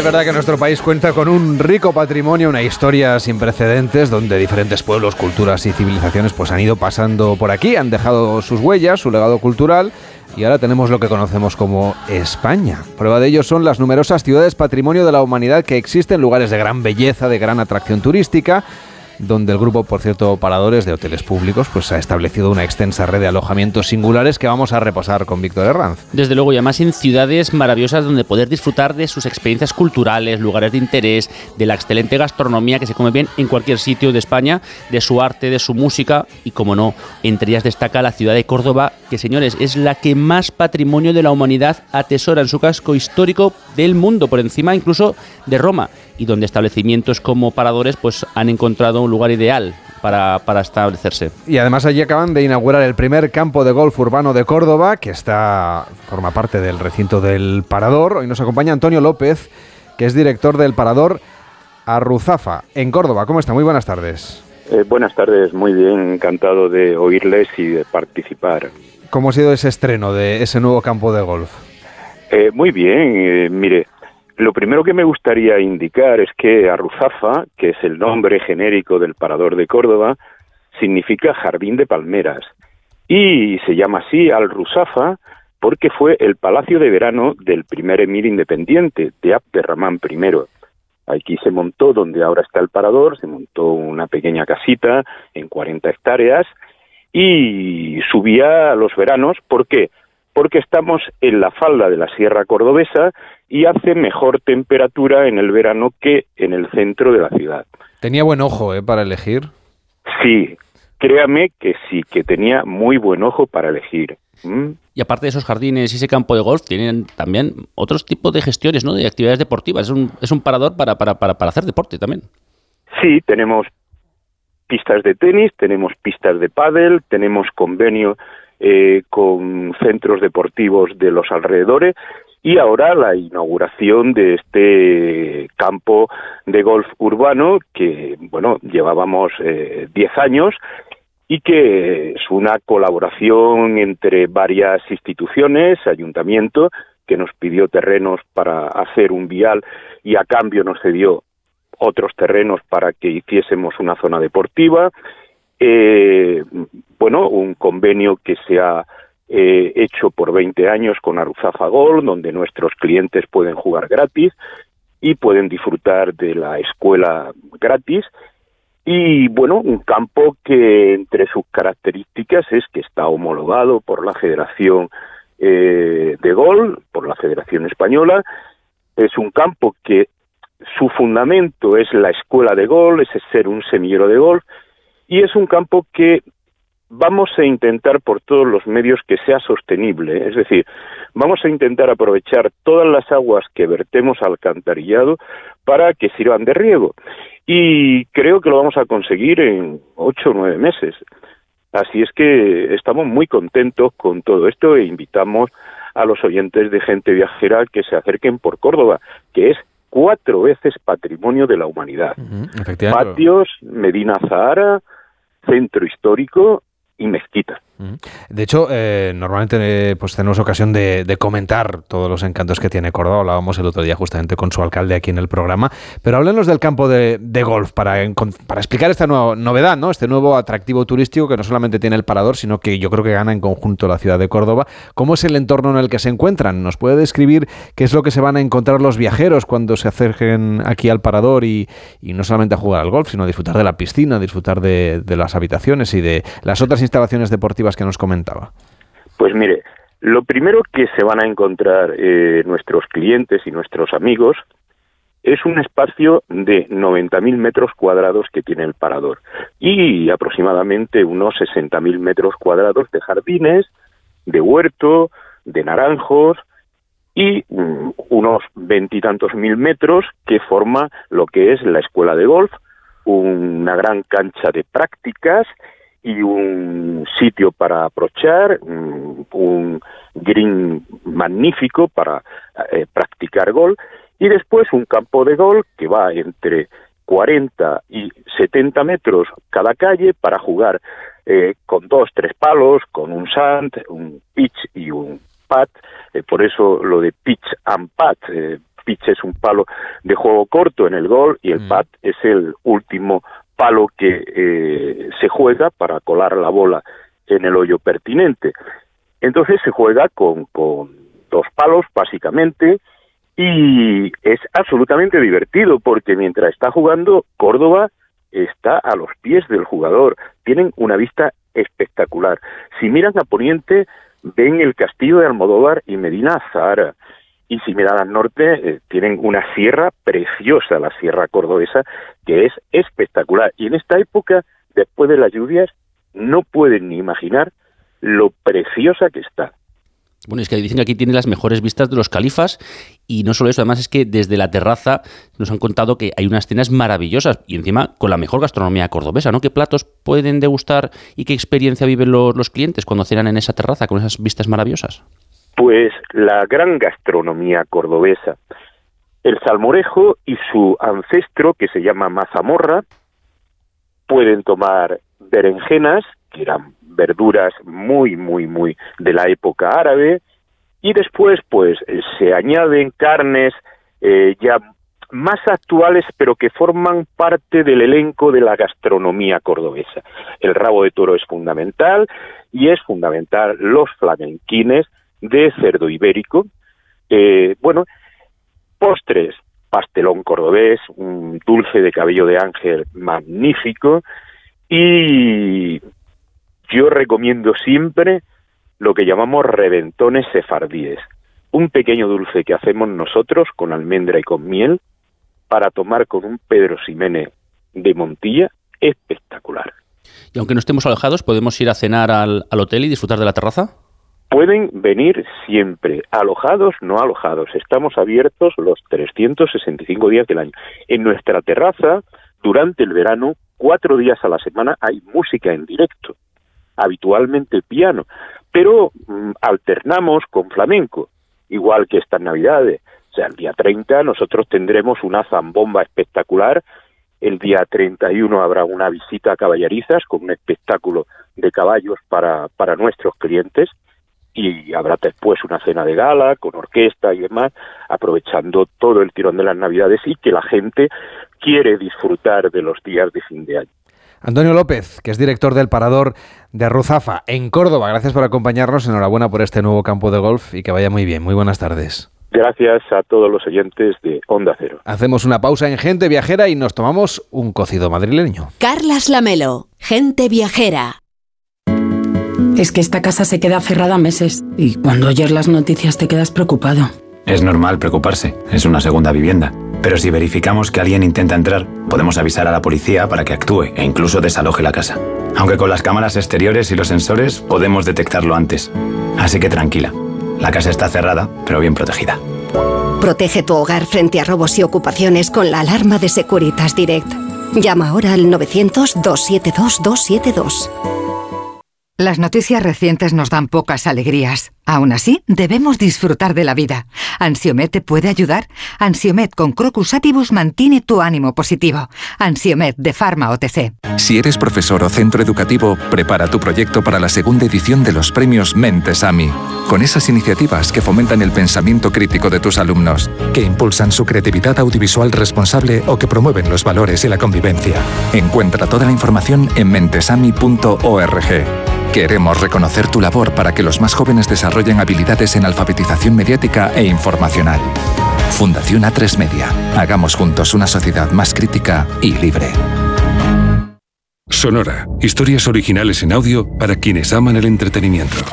Ansiolíticos, antidepresivos y han sido los medicamentos estrella los que más hemos comprado. En 2020 se vendieron más de 103 millones de envases. Cada día hay 92 personas de cada mil que se toma un tranquilizante, un ansiolítico o un antidepresivo para aguantar este ritmo. Eso, en cifras redondas, son casi 5 millones de españoles. Empastillados. Descarga la aplicación de Sonora en tu móvil y disfruta de grandes producciones en audio por solo 4,99 al mes. Tienes 15 días de suscripción gratis. Sonora. Películas, series y documentales para la gente que escucha. ¿Estás preocupado por tu colesterol? Toma citesterol. Una cápsula al día de citesterol con berberis ayuda a mantener los niveles normales de colesterol. Recuerda, citesterol. Consulta a tu farmacéutico o dietista. A continuación escuchamos a la Escolanía de la Universidad de Guijuelo. Adelante. Llama tu jamón directo.com. Llama tu jamón directo.com. Deshuesados, loncheados, calidad descomunal. Para la comida o cena, cada noche es Nochebuena. Tu jamón Directo.com 984 10 28. Esta Navidad, ¿cuál es tu deseo? En España, el 68% de las personas mayores pasarán las fiestas solas. Como tú, ellas también tienen un deseo. Volver a disfrutar de la Navidad en compañía. Entre todos, podemos hacerlo posible. Contamos contigo. Entra en amigosdelosmayores.org y descubre cómo. En Onda Cero, Gente Viajera, Carlas Lamelo. Cuando llegues a Madrid, chulona mía, voy a ser emperatriz de lavapiés. Pues claro que sí, viajamos ahora a Madrid, una ciudad que ahora está en temporada alta porque estamos en invierno y donde todas las calles están ya iluminadas y preparadas para disfrutar de las fiestas navideñas. Se ve a gente paseando, feliz por unas calles del centro que están pues en perfecto estado de revista porque Madrid limpio es capital, es lo que pone por aquí y aquí se sienten orgullosos de ello. Por el camino vemos cómo hacen sus compras y cómo disfrutan de las amplias avenidas, de las inmaculadas fachadas de los edificios, de esa idiosincrasia y elegancia de los barrios castizos de la capital de las hermosas plazas cargadas de historias y de gente, pues está, la verdad, por todas partes, porque están de compras, es Navidad. Víctor Herranz prácticamente como aquel que dice. Así es, y la alegría se siente en esos viajeros que se adentran también en, en la gran cantidad de bares que adornan la ciudad y que sirven pues de pie bebidas y aperitivos como el rebozado de bacalado, las croquetas de jamón o unos callos a la madrileña, a esos grupos de madrileños y extranjeros que ya son de aquí, apoyados en la barra, que hablan, que ríen a carcajadas, porque somos muy de barra y hablamos alto. Las frías temperaturas se combaten con alegría. Eso sí, si queremos entrar en calor y sentirnos como en casa, lo mejor que se puede hacer en Madrid es tomarse un buen cocido. Pues como tú eres de Madrid y yo soy de Barcelona, te voy a pedir que me hagas de guía y me lleves por ese Madrid, de que a partir de que hace un poquito de frío, pues ya sé que a los madrileños, ¿eh? pues ese guiso ya os apetece, ya se os mete en el cuerpo las ganas de cocido, porque es mucho más, hay que explicarlo, que una sopa, una sopa que lleva fideos, ya sea de dos, de tres o hasta de cuatro vuelcos. Ya saben que ningún cocido es igual que el de la abuela de cada cual, pero este plato junto con el bocadillo de calamares o los churros de San Ginés son la viva expresión de esta ciudad, de la capital de España y de sus gentes. Y hay que decir que la verdad es que me apetece muchísimo, entra de fábula. Pero a ver, Víctor, tú que eres madrileño, ¿cuáles son, en tu opinión, los mejores restaurantes donde probar uno de los platos estrella de la gastronomía española, aparte evidentemente del que haces tú en tu propia casa, que no me has invitado todavía. bueno, ya que era. Pero bueno, aquí en Madrid la verdad es que somos muy clásicos con el tema de, los cocidos y aunque en muchos sitios pues lo hacen lo hacen maravillosamente, cuando llegan estas fechas pues nos gusta ir a los sitios pues de toda la vida, ¿no? Yo por ejemplo arrancaría con, con el Lardi, que es uno de esos restaurantes centenarios de Madrid y que lleva abierto desde 1839. Por aquí ha pasado el mismísimo Manolete también ha aparecido en obras de Azorín, de Galdós, y aunque en 2021 bueno, pues fue adquirido por Pescaderías Coruñesas, el local sigue decorado al estilo del siglo XIX. Un detalle, cuando se levantó Lardi todavía no había ni luz eléctrica, ni teléfono, ni incluso asfalto por las calles. Un cocido que, bueno, el, precio igual nos puede picar un poquito, que se sirve en dos vuelcos, eh, el primero como siempre la sopa y, y, luego pues el segundo pues con los pedazos de carne, el pollo, etcétera.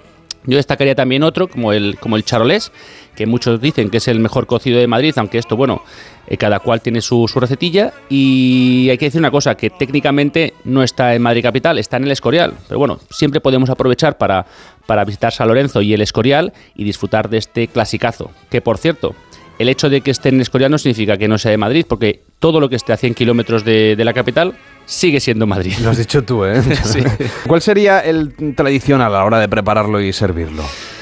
A ver, yo me destacaría en ese aspecto por, por, el cocido de la bola. Es un cocido que se prepara durante más de cuatro horas a fuego muy lento y sobre carbón de encina, que le da ese saborcillo como diferente. Además, bueno, pues los cocineros utilizan esos tradicionales pucheros de barro, que todos tenemos alguno guardado en alguna encimera de la casa, heredados de, de familiares y de los abuelos, y se cocina y se sirve en ese mismo recipiente que dicen que, bueno, pues que le da otro tipo de, de textura. Dentro de los pucheros se introducen los ingredientes en crudo, pues los garbanzos, el agua muy importante que sea de Madrid, el tocino, la patata, el chorizo y se lleva al carbón donde se va cocinando pues durante, durante esas cuatro horitas y va cogiendo pues, eh, pues el sabor y de vez en cuando pues vas rellenando los pucheros con más caldo. Cuando llegues a Madrid, chulona mía Voy a ser temperatriz de lavapiés. Como comentabas, Víctor, es todo un evento social en estas fiestas. Yo sé que os reunís, os juntáis los madrileños para comer con los compañeros de empresa, por ejemplo, con los amigos. ¿Dónde sería típico celebrar estos eventos y disfrutar, por ejemplo, también de un espectáculo de música flamenca? Pues desde luego los clasicazos son Torres Bermejas y el Corral de la Morilla. Hacen pases de empresas principalmente, donde el plato es un buen cocido y se disfruta, bueno, pues en uno de los mejores ambientes y espectáculos de flamenco del mundo, ya que como, pues como los toros, el artista flamenco se tiene que confirmar en Madrid. Y cuéntanos, otros lugares, otros sitios típicos donde podríamos disfrutar de Madrid. A ver, hay uno muy divertido que es la taberna La Daniela. Hay varios por, por la ciudad, no solo hay un establecimiento. También los sirven en tres vuelcos: la sota, que es la sopa, el caballo, que son los garbanzos y las verduras, y el rey, que son las carnes. Las cantidades son muy generosas y si te sobra, pues también te lo puedes llevar a casa. Otro de los típicos es la Gran Tasca, donde preparan su cocido a diario desde 1942. Un cocido, en este caso, de dos vuelcos. El primero, la sopa, que es la más sabrosa, es el más venerado por los amantes de la comida caliente. La clave, que es el único de Madrid, que se sirve en cuatro vuelcos. El primero, que se remonta a una tradición serrana, la croqueta de pringa, eh, que se prepara con el tocino, el chorizo y la morcilla de cocido. Y los tres siguientes, bueno, pues siguen la norma clásica del cocido madrileño. La sopa acompañada de cebolleta y guindilla, el vuelco de los garbanzos y el de las carnes. Además de eso, hay una cosa muy curiosa que es que marinan el guiso con una bebida que no te imaginarías. A ver. El champán. ¿Qué me dices? Bueno, cuánto, cuánto glamour. Así Oye, es. estas horas de verdad es que me está entrando un hambre, me da igual que sea con champán o hasta con agua del grifo. Me has dicho que el agua de Madrid era tan buena, pues no me lo creo. A ver, ¿qué sorpresa nos traes? Bueno, pues os tengo que traer uno de mis favoritos, que es el cocido madrileño de Malacatín. Una auténtica obra de arte desde 1895 y como su lema solía decir, el que se lo acaba no lo paga. Es un local bastante pequeño pero muy castizo. Eh, encontrar mesa no es tarea fácil, hay que reservar. Ahora, si lo consigues, te entregas al placer en cada uno de los tres vuelcos. Está en la latina, el precio es muy honesto y luego siempre, bueno, pues te puedes tomar un digestivo por la cava baja. Además que me dicen que lo importante es la sopa, ¿eh? que aquí es bastante densa, eh, rica en grasas, pero lo mejor es preguntarle en este caso a Jorge Alberto Rodríguez Díaz, que es propietario del restaurante Malacatín, que además ha sido declarado Patrimonio de Interés Cultural y Turístico. Así que le vamos a saludar. ¿Qué tal? Muy buenas tardes. ¿Qué tal? ¿Cómo estáis? Bueno, es uno de los 12 restaurantes centenarios de, de Madrid. ¿Cuál es el secreto de su cocido? Pues creo que es aunar en un plato histórico como es el cocido los mejores ingredientes que podemos traer de la geografía española. El cocido hemos dicho que se sirve en tres vuelcos, ¿no? Aunque si el comensal lo prefiere, pues también se puede servir el cocido completo. Pero ¿cuáles son los complementos ideales para acompañar un buen cocido de malacatín? Hombre, para mí fundamentalmente es un buen vino, desde luego. Pero sobre todo es eh, disfrutar con cada, con cada vuelco del cocido y dentro de las opciones que nos da el cocido de, de poder comerlo, como le decimos nosotros a nuestros clientes, de la forma que a ellos les gusta tomarlo en su, en su propia casa. Que se sientan como en casa es la clave. ¿Hay algún viajero que no llegue al tercer vuelco? Eh, sí, más de uno, más de uno. Porque hay que sopa- dosificarse, ¿no? Sí, nosotros decimos que esto es como una maratón. O sea, tenemos, o sea, no puedes empezar sprintando porque queda mucho recorrido. Entonces, hay mucha gente que la sopa está muy buena, contundente. Ahora que aprieta el frío en Madrid, pues raro es la gente que se quede con un plato, dos platos solo de sopa. Y claro, cuando llegan las carnes, mm, ya es lo que decimos nosotros que es para profesionales. Aparte que la gente empezará con unas raciones o unas tapas antes del cocido, ¿no? Porque con el hambre que te entra a esas horas, pues unas croquetitas, un plato de jamón. Claro, al final luego esto resta fuerzas para enfrentarse al cocido. Sí, hay un plato muy típico también nuestro que son los callos y hay gente que le gusta mejor tomar una cacerolita pequeña antes de, antes de arrancar con el cocido, a lo mejor un aperitivo con un buen vermut en la barra y luego ya, ya arrancar con el cocido, vamos, en ayunas. Lo que es en ayunas, poca gente llega. Vamos, que su recomendación es que vengan dos días. Uno a tomarse los callos y las tapas y otro, pues, eh, ¿no? Reservarlo para el cocido. Sí, sí, hombre, sería lo ideal, sería ideal y, una cama cerca para poder dormir. Hombre, mira, no es mala idea, ¿eh? poner unas tumbonas o algo para echarse la siesta. A mí lo que más me gusta de todo esto es el tema de llegar en la barrita, tomarte tu, tu vermú con tus callos mientras te prepara la mesa, sentarte a tomar el cocido y sobre todo en un sitio como, como Malacatín. Cuénteles un poco a los oyentes que no, que no lo conozcan cómo está decorado su restaurante y qué detalles encierra que nos transporta a esa ot- otra época, a esa época de finales del siglo XIX. Bueno, el restaurante lo fundó mi, bisabuelo, muy aficionado a los toros. La tradición la siguieron luego mis, mis, eh, mis abuelos, mis padres. Desde 1895, entonces la decoración es muy peculiar. Es un, cúmulo de, cosas que nos recuerdan al pasado taurino, una decoración azulejo andaluz, con nuestras mesas de madera, mesas, tenemos mesas de madera de, más de 80 años que la gente les encanta, las tratamos como, como oro en paño y la tradición es, es, eh, se palpa según se entra en el local. O sea, el, el restaurante lo, lo regento yo, cuarta generación. Entonces, es un poco restaurante, taberna, museo. Acumulamos, igual que yo soy cuarta generación, clientes que son terceras, cuartas generaciones de, del restaurante. Entonces, es, hay una parte emotiva, una parte emocional importante en el, local. Oiga, ¿y cuántos, no sé, cuántas raciones, cuántos clientes piden el cocido durante una semana como esta, que haga frío? Una semana como, como esta, entre, ya empezamos con un servicio de a domicilio, que empezamos con él en la época de pandemia, pues entre unas cosas y otras, puedes irte a, mil cocidos a la semana perfectamente. Mil cocidos. ¿Y cómo se organizan ustedes para, para atender tanta demanda? ¿Cómo, ¿Cómo es el día a día de, la cocina de Malacatín?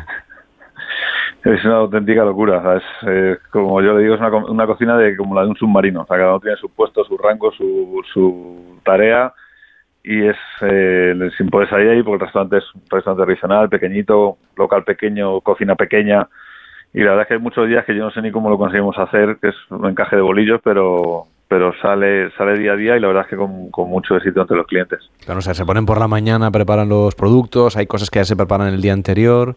Sí, la preparación de cocido empieza el día antes, con, hay que remojar los garbanzos en agua, los codillos de jamón, y de muy prontito, desde siete y media, ocho menos cuarto de la mañana, son cinco horas, cinco horas y media de preparación.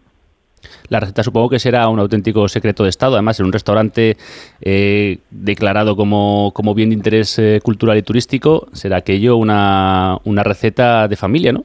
Sí, es una receta que, como te decía, la somos la cuarta generación, intentamos mantener un, estilo, un sabor, igual que otras casas centenarias de Madrid, con, intentamos mantener proveedores que llevan muchísimos años con nosotros, que ellos también son segunda, tercera generaciones de negocio, entonces, intentamos tocar muy, muy poquitas cosas porque la gente cuando busca un local con más de 127 años que llevamos nosotros en, Madrid, no quiere, no quiere cambio, no quiere cosas extrañas. Pues le agradecemos mucho que haya estado hoy con nosotros y que nos cuente cuál es el secreto, más o menos, ¿eh? al menos la presentación de esos mil cocidos que usted prepara, que me ha dejado bastante alucinado con la cifra. Muchísimas gracias por acompañarnos y que vaya muy bien. Muy buenas tardes. Muy buenas tardes y gracias a vosotros.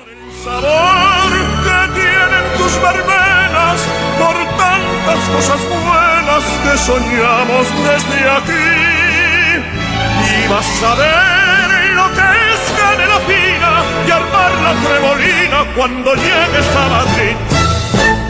Con el frío, los huesos me avisan de que voy cumpliendo años. Toma Flexion Articulaciones. Flexion con manganeso contribuye a mantener los huesos en condiciones normales. Flexion Articulaciones, de Pharma OTC.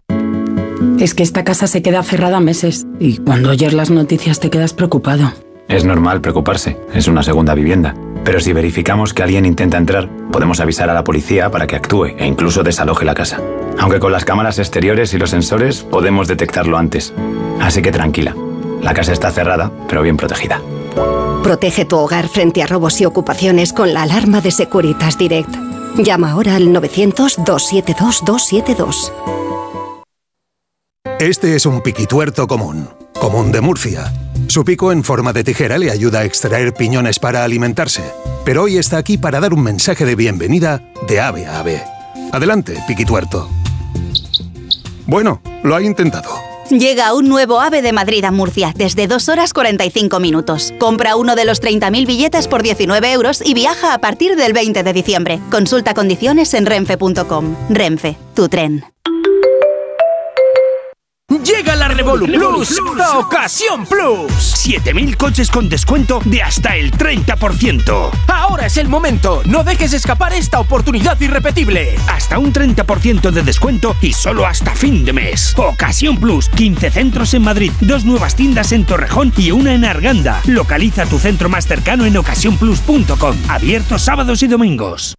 Agencia negociadora les ha cambiado la vida. Pues siete recibos, pagaba unos 1.800 y ahora voy a pagar de 375. Y en transparencia 100%, la verdad no tengo ninguna pega. Pues mira, me supone pues, jolín, llegar a fin de mes, llegar a que es que no llegaba ni al día uno y... No lo dudes. Si tienes casa en propiedad y quieres pagar un 80% menos cada mes por tus préstamos, llama gratis al 900-900-880. 900-900-880. Llama ahora te cambiará la vida. Los Fernández son muy amables Higienice su hogar. Recogida a domicilio de alfombras, tapices, cortinas, edredones para limpieza y restauración. ¡Ay, sorpresa! Le regalamos una caja de gamusinos. Sí, gamusinos. 91 308 5000. Los Fernández son muy amables. Este es un piquituerto común, común de Murcia. Su pico en forma de tijera le ayuda a extraer piñones para alimentarse, pero hoy está aquí para dar un mensaje de bienvenida de ave a ave. Adelante, piquituerto. Bueno, lo ha intentado. Llega un nuevo AVE de Madrid a Murcia desde 2 horas 45 minutos. Compra uno de los 30.000 billetes por 19 euros y viaja a partir del 20 de diciembre. Consulta condiciones en renfe.com. Renfe, tu tren. En la ganadería Organic producimos la mejor carne del mundo. Hacemos cría ecológica de las razas Angus y Wayu, 100% sostenible. Nuestra carne es extremadamente tierna y jugosa. Va del campo a tu casa, sin intermediarios, a un precio justo. Si pruebas Organic, solo comerás Organic. Nosotros te la llevamos gratis a tu casa. Haz tu pedido en el 910-2010, 910-2010 o carneorganic.com. Organic, la mejor carne del mundo. Onda Cero, Madrid.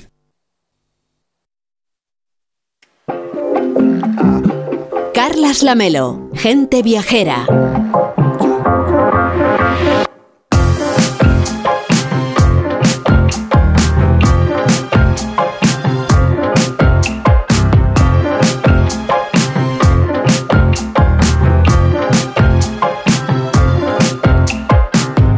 Pues tenemos a Elena, recién llegada de la coquetísima ciudad austríaca de Salzburgo, de la que ha tenido un regreso un tanto accidentado por el caos que llevan meses sufriendo muchos grandes aeropuertos europeos y del que les hablamos, eh, pues ya pasadas las navidades, les explicaremos qué es lo que tienen que hacer ustedes, por ejemplo, si alguna de estas múltiples huelgas y problemas que hay en los aeropuertos europeos pues les ha afectado y sepan, por lo tanto, cuáles son sus derechos y cómo pueden reclamar.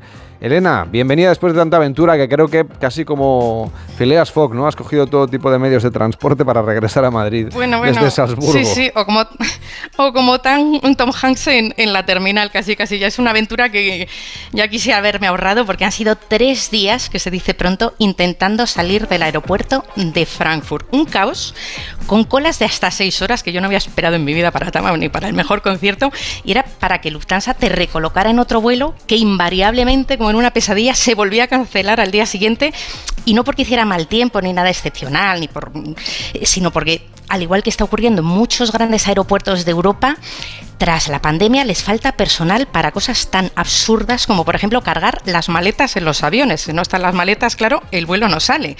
Y es así de surrealista y más en un país como, como Alemania, pero vamos, como os lo cuento, hemos debido ser más que cientos, yo creo que hemos sido miles los pasajeros que hemos pasado varios días atrapados en el aeropuerto de Frankfurt esta semana, que algunos con bebés, con niños pequeños, gente mayor que no se apañaba con el idioma y que de verdad te, te partía el alma.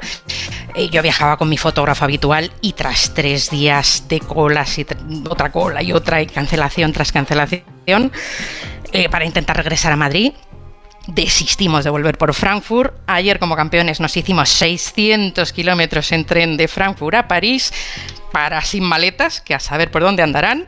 Volar anoche con otra compañía y aquí, aquí estamos. Pero mira, mejor olvidar esta pesadilla en el aeropuerto. Ya hablaremos en otro momento qué tienen que hacer los viajeros pues para, como decía, reclamar sus derechos. Pero ahora que estamos a punto de Navidad, nos vamos a un sitio mucho más apetecible, ya con sus mercadillos, sus conciertos y todo a punto, pues eso, para celebrar el fin de año. Y nos vamos a una bombonera como la ciudad de Mozart.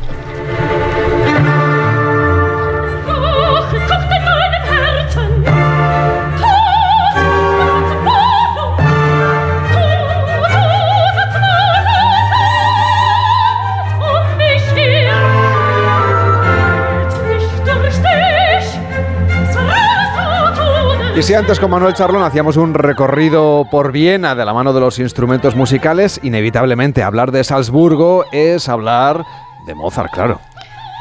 Inevitablemente, Carles, porque en enero de 1756 el niño prodigio tenía bien nacer en esta diminuta y coquetísima ciudad al norte de los Alpes y hoy, todo, pero todo en Salzburgo le rinde homenaje. No solo puedes visitar su casa natal en la que trae de Gassi, que es la calle más importante del casco viejo, y donde se exhibe desde el clavicordio con el que compuso la flauta mágica hasta el diminuto violín que Mozart tocaba ya a sus tiernísimos cuatro años, además de eso, que es lo más obvio, pues por ejemplo en cada noche en Salzburgo hay cenas conciertos donde entre plato y plato los cantantes se arrancan con las áreas de sus óperas más famosas, hay negocios de todo tipo con el nombre de Mozart, los chocolates más famosos de Salzburgo llevan como no la cara y el pelucón de Mozart en el envoltorio. O entre la barbaridad de conciertos y festivales que celebra esta ciudad tanto en verano como en invierno, cada enero, es decir, mm, dentro ya de nada, coincidiendo con el cumpleaños de Mozart, Salzburgo propone una semana entera con música compuesta por él en la famosísima sala de conciertos que ya te imaginarás se llama el Mozarteum. Efectivamente, de haber nacido Mozart en Salzburgo, esta coquetísima ciudad, patrimonio de la humanidad, eh, seguiría siendo una belleza, claro que sí, pero no traería tantos viajeros ni tantos visitantes, porque lo que hacen muchas veces es aprovechar para escuchar un concierto, para de alguna manera acercarse lo más posible a la biografía de este genio de la, de la música. Sí, sí, desde luego, desde luego. Pero vamos, fíjate que estos días por allí me decían que igual que es innegable lo mucho que Salzburgo le debe a Mozart, hay quien asegura que quizá el genio no habría picado tan alto de no haber nacido en Salzburgo, porque esta ciudad, desde la Edad Media hasta principios del siglo XIX, o sea, durante cerca de mil años, fue un principado eclesiástico, una rareza, una especie de Vaticano al norte de los Alpes, y sus poderosísimos príncipes, príncipes arzobispos, que eran quien, quien, la gobernaron tanto tiempo, auparon en gran medida a Mozart y financiaron muchos de sus viajes por las grandes cortes de Europa. O sea que dicen que el favor fue mutuo. A Mozart le ayudaron en vida estos príncipes arzobispos y tras su muerte la ciudad se sigue beneficiando y con creces de la fama de su hijo más ilustre. Oye, también gracias a estos príncipes arzobispos, Salzburgo fue llenándose de palacios, de iglesias, de jardines era como una especie de Roma, pero al norte. Pero al norte, eso es. Y es de verdad una ciudad de cuento. Pequeñita, muy manejable para una escapada de dos tres días. Son apenas 150.000 habitantes. Y, y lo mejor es que su casco viejo está deliciosamente conservado y es tan tremendamente fotogénico porque su cogollo queda encajonado, o sea, tiene, tiene, tiene realmente un marco eh, insuperable el cogollo queda encajonado entre las montañas y el río Salsa, que gracias a él la ciudad se, fundó aquí. Es el llamado río de la sal, por el que se traía la sal de unas minas bastante cercanas que ya explotaron celtas y romanos y que luego harían inmensamente ricos a estos príncipes arzobispos. Si uno dice la sal, la sal, bueno, es que hay que recordar que antaño la sal era vital para la conservación de los alimentos. Entonces, en algunos momentos de la historia ha costado más que, el oro, casi.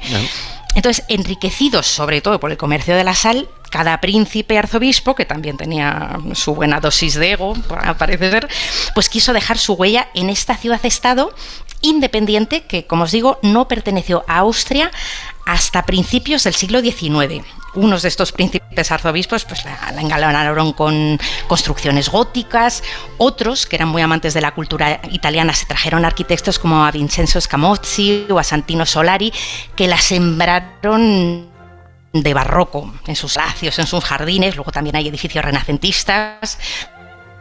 O sea que, como decía, que es una especie de Roma de los Alpes, como decías, en miniatura, eso sí, despuntan cinco colinas, una de ellas coronada por una de las fortalezas medievales mejor conservadas de Europa, o sea que la estampa ya la, remata la fortaleza en la Hohensa, lo más alto de la ciudad. Subes hasta allí tan arriba con un funicular no apto para cardíacos del vértigo que da, porque claro, con las ventanitas transparentes vas cogiendo altura y casi que es mejor no mirar. Y bueno, una vez que estás arriba, entre sus muros, pues además de ver varios museos, puedes pasear por esta ciudadela, que es donde se cobijaba la población, en caso de ataque, pero sobre todo te pasmas con las vistas. Por un lado tienes las cumbres prealpinas y por otro lado tienes unas montañas de unos 2.000 metros que hacen frontera con Baviera, ya en Alemania. Pero si esa vista es buena, la que te queda a los pies es todavía mejor porque es que mm, ves a vista de pájaro todo este mm, compactísimo y uniforme cogollo de cúpulas, de casitas color pastel, que luego te cuelas por ella y está llena de patios interiores, de verdad que de un primoroso, de palacios y de plazas que iban uno tras otro pues los distintos barrios de la ciudad y de una ciudad de cuento de verdad a la que la Navidad les sienta como un guante. Un cuento de Navidad sin duda, ¿eh? Creo que además has vivido la primera nevada del año, ¿no? Pues sí, he tenido muchísima suerte porque me decían que el año pasado por estas fechas aún no había nevado y que de hecho el invierno pasado se vio poco esta estampa de la ciudad tapizada por completo de blanco. Yo ya conocía Salzburgo, había ido varias veces, pero nunca la había visto así, pues eso, con estas colinas que te comento que la cercan por completo y sus cúpulas de las iglesias forradas de nieve. Además hay montones de conciertos por ellas, están los desfiles, que es una cosa muy, muy típica de la Navidad en Austria, a principios de diciembre, eso sí, eso ya mm, para el año que viene y entonces echan a las calles cientos de personas disfrazadas, mm, mm, van de la manita. Por un lado San Nicolás, para recompensar a los niños buenos, la figura buena para los niños van los Krampus, que son unos monstruos horripilantes de la Navidad austriaca, con unas caretas de verdad que dan, dan, dan bueno, que eso te lo encuentras en un callejón y sales corriendo. Unos bichos horrorosos que van averiguando qué niños son los que se han portado mal este año y como te digo, pues son las figuras más emblemáticas de la Navidad en Austria y lógicamente en Salzburgo. Pero además es que vayas donde vayas por toda la ciudad, por sus distintas plazas y también por, por, los alrededores, por palacios también como el de Hellbrum y por otros pueblitos de las cercanías, no paras de toparte con esos mercadillos navideños con cientos en algunos casos de casetas todas de maderas, muy tradicionales, donde vende pues artesanías y dulces y con muchísimo ambiente porque todos los amigos se juntan allí eh, para ir despidiendo el año mientras deambulan entre los kioscos con sus tazas de vino caliente en la mano, que es lo que se toma allí y es lo que, me, como me lo contaba, pues, pues esta vecina de Salzburgo. Tenemos los kiosques hechos de madera. Nada moderno, todo muy tradicional. Y todos los años tenemos tener un árbol de Navidad en la plaza y combinan el mercado de Navidad también con un programa de música de coro. Uh, siempre por la tarde a la entrada a la catedral cantan coros de la provincia de Salzburgo. Es un rico programa de música de coro. Pues menuda historia, ¿no? La que podemos vivir en estas Navidades si alguien se acerca a Salzburgo, Elena. Espero que en el próximo viaje que tengas que hacer, pues el avión sea puntual, todo funcione bien y las cosas salgan como a los viajeros les gusta. A ver, yo llevo años viajando por el mundo, jamás me había ocurrido algo así, o sea que bueno, mira. Alguna vez te tenía También que es una buena experiencia. Alguna vez ¿eh? te tenía que pasar. Bastante poco me ha ocurrido. Oye, está con nosotros Mariano López. ¿Qué tal, Mariano? Buenas tardes. Muy buenas tardes, Carles. Encantado también. Aprovecho para saludar a Elena. Claro, os quería yo aquí cruzar hoy, que, que, porque nunca vais juntos en el, eh, en el programa y hoy tenemos ocasión Eso de estar es. aquí. ¿Tú te has quedado alguna vez colgado así como, como ella en un aeropuerto, que luego te has tenido que ir en, en coche a otro sitio para allí coger otro avión, Bueno, etcétera? a- a alguna. Sí, Yo bueno, alguna colgado tres recuerdo- días, ¿eh? que es un pequeño detalle. No, no, yo creo que tres, tres días no. Pero, por ejemplo, sí me quedé colgado una vez el día de mi cumpleaños, además, Mm, qué bueno. en el aeropuerto, en el aeropuerto de Bangkok, que tuvieron la gentileza de alojarme, eh, iba con mi familia a alojarnos en una habitación con vistas a la cinta del equipaje. O sea, había una Qué cinta de estas que salían las maletas y tú abrías un pequeño ventanuco, así una, una cortina y lo que pudimos ver toda la noche en la que cumplí años no estaba previsto. Pero bueno, pues otra experiencia que añadir, como decís, era pues a las maletas y dando vueltas y dando vueltas y dando vueltas hasta que por fin el parte meteorológico de un ciclón que había, un tifón que había y que impidió que el vuelo que teníamos para Hong Kong nos recogiera, bueno, pues ya se redujo, se redujeron las lluvias y pudimos tomar. Pero fíjate, se me ha quedado grabado quizá también más por lo del cumpleaños y por esas vistas, por esa Claro. Visión continua de las maletas dando vueltas. Claro, en vez, de, en vez de contar ovejitas por la noche, ¿no? Teníais allí las maletas, Maletas. de la cinta. tampoco es, tampoco ahí seguro que concilias Vale. el sueño, pero ya. No está mal, no está mal. Pues nada, Elena, que tengas una feliz Navidad. Volvemos a hablar dentro de unos días eh, en uno de estos programas que tenemos eh, durante los siguientes fines de semana, que van a ser festivos. Pero vamos, aprovecho para desearte feliz Navidad. Me quedo con, con Mariano, que nos va a llevar a la casa de Papá Noel. Un abrazo grande para los dos. Y empezábamos, Mariano, el programa hoy hablando de un viaje a- al sur de Marruecos, al desierto. A los Reyes Magos, al encuentro. Exacto, pues tú nos llevas, digamos, muy al norte, ¿eh? del calor del desierto al frío de Laponia para... nos vamos a Finlandia para, para ver a Papá Noel en Rovaniemi, en el Círculo Polar Ártico. Pues sí, fíjate que eh, en Rovaniemi que hace un poquito menos frío que más al norte, que en Íbalo. Yo he podido estar en estas fechas, un poco antes, a 24 grados bajo cero. ¿eh? Se me lavan las pestañas. No me Es- extraña. Ah, ahora, bueno, pues ahora la temperatura, sobre todo en Rovaniemi, que aunque está muy, muy, muy al norte, pero bueno, eh, digamos, tiene unas temperaturas más suaves, entre 24 grados bajo cero y 4 o 5 grados, que es la temperatura que hace hoy mismo en Rovaniemi, bueno, pues salimos ganando. Es mucho más fácil, es mucho más fácil situarnos. Carles. Pues vamos a, a viajar Pero- a Rovaniemi. Cuéntanos cómo es este viaje para conocer Venga. a Papá Noel. Sí, por Ro- Rovaniemi es la capital comercial, administrativa y cultural de la Laponia finlandesa y la residencia oficial de Papá Noel. La ciudad está situada a 800 kilómetros al norte de Helsinki, en la confluencia de dos ríos cuyas aguas ya se han convertido totalmente en hielo. Es una ciudad poblada por unos 60.000 habitantes que recibe cada año más de medio millón de viajeros, muchos de ellos concentrados en esta época del año. La mayoría de los visitantes procede de China, es el primer mercado, el principal, y luego Francia, Reino Unido y España. Hace dos décadas eran pocos, muy pocos los españoles que viajaban en invierno a Laponia, pero ahora los españoles ya son, como decía, el cuarto mercado de Rovaniemi, gracias en parte, en gran parte, a la magia de Papá Noel. Claro que sí, porque Papá Noel, como decías Mariano, tiene su residencia oficial en Rovaniemi, donde se encuentran también su oficina de correos, allí llegan las cartas de los niños, y Santa Park, que es un parque de tiendas y de atracciones muy vinculadas, claro, a la historia de Santa Claus. Pues en Laponia se cuenta que el hogar original de Santa Claus se encuentra en una montaña al norte de Laponia, una montaña que tiene forma de oreja, se llama en finlandés Korva Tunturi, que significa oído caído. Muchos creen que esta forma de la montaña le ayuda a Papá Noel a escuchar las peticiones de todos los niños del mundo. Ese es su hogar secreto. Pero hace no muchos años, en 1985, Papá Noel decidió tener una oficina justo en el lugar por donde pasa en los mapas la línea del Círculo Polar Ártico, en Romaniemi, que obtuvo la condición de ciudad natal oficial de Santa Claus en el año 2010.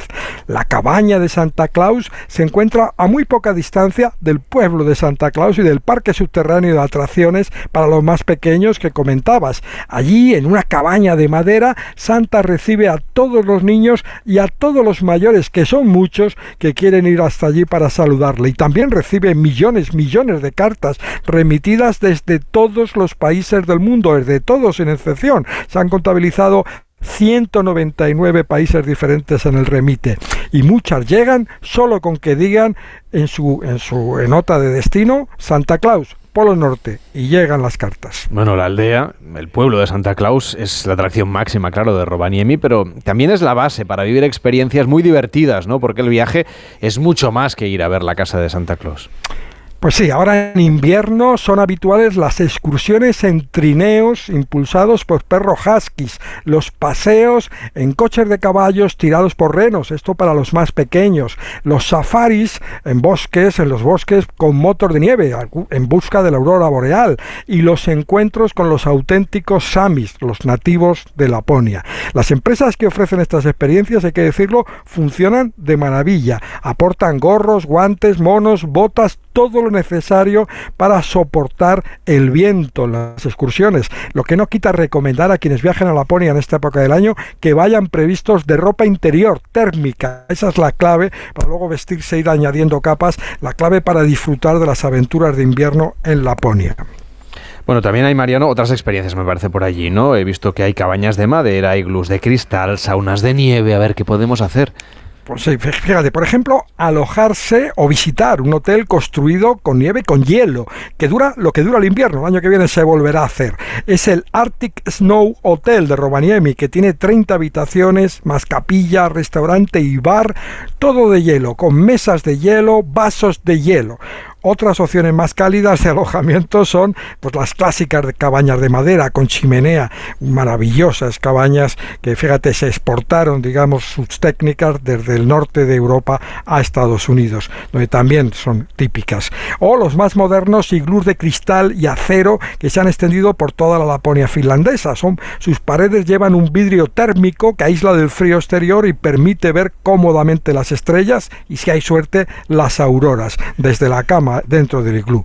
Recomendable también la sauna, no puede faltar en Finlandia, la sauna no se entiende en Finlandia la vida sin una sauna y por supuesto hay que venirse con el certificado que acredita que uno ha cruzado el círculo polar ártico. Un lugar mariano que ahora esta semana estará viviendo, imagino, ¿no? sus días de máxima actividad, no por el turismo, sino porque se está preparando todo. Están los elfos trabajando sin parar. Son los días de más trabajo para Papá Noel.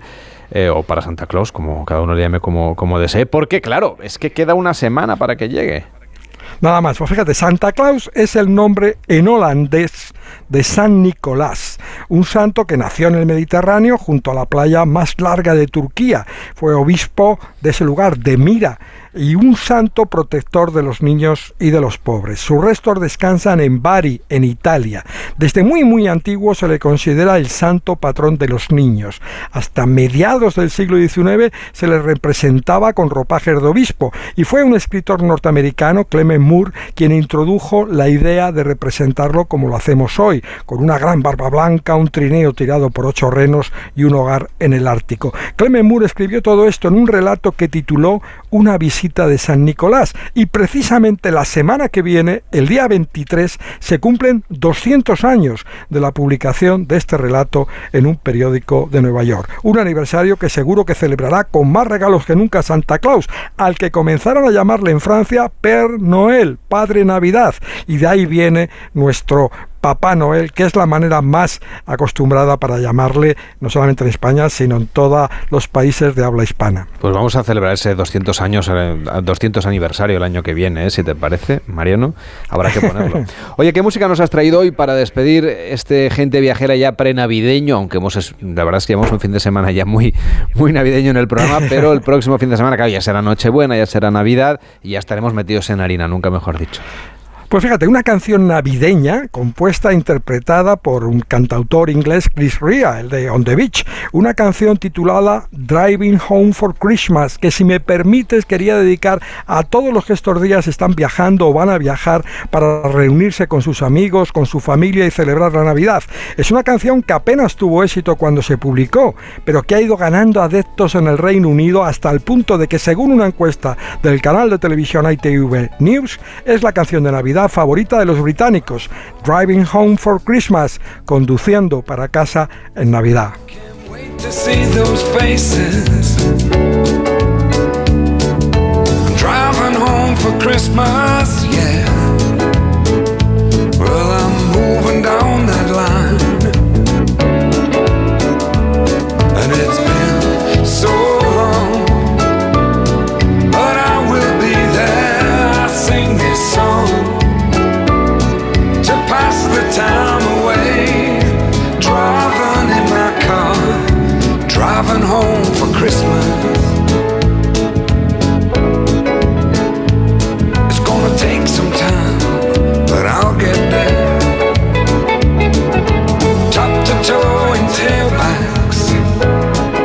Por cierto que hoy es la final del Mundial, lo podremos seguir en Radio Estadio. ¿Tú con quién vas, Mariano?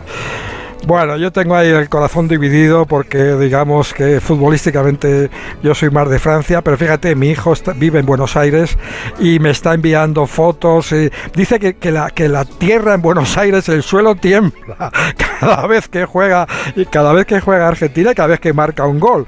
Y esta tarde, pues no te quiero contar a las 4, 5, 4 horas antes allí, a mediodía, con qué pasión lo van a vivir y, y bueno, tendré que dividir yo también el corazón a ver qué pasa.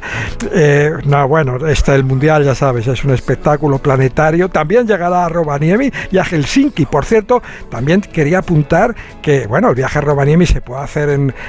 se suele hacer en, que pasando por Helsinki, el vuelo desde Helsinki. Y atención, yo recuerdo de Helsinki un espectáculo que me impresionó viajando precisamente a Rovaniemi y es el mar completamente helado. No, no, no dejaba de mirarlo, las gaviotas andando sobre el mar, la gente andando sobre el mar y desde, desde Helsinki hasta Tallinn todo el mar, el Báltico helado, cuando los ferries tenían que pasar con la ayuda de unos rompehielos que rompían efectivamente el hielo y poco después ya se había otra vez formado esa superficie absolutamente helada. Una, una, un espectáculo también, ese mar helado, una imagen, una postal de Navidad, que bueno, que nosotros, nosotros eh, para, para conocerla hay que ir cerca, cerca de donde vive Papá Noel. Pues claro que sí. Mariano, cuídate mucho, nos eh, saludamos ya el día de Navidad, que tengas una Nochebuena estupenda. Hasta la semana que viene. Igualmente, feliz Nochebuena a todos, feliz Nochebuena a la gente viajera. Ahora llegan noticias fin de semana con Juan Diego Guerrero, luego como el perro y el gato y a partir de las 3 la pasión del fútbol con Radio Estadio en la final del Mundial. Hasta la semana que viene, que aquí estaremos en Gente Viajera.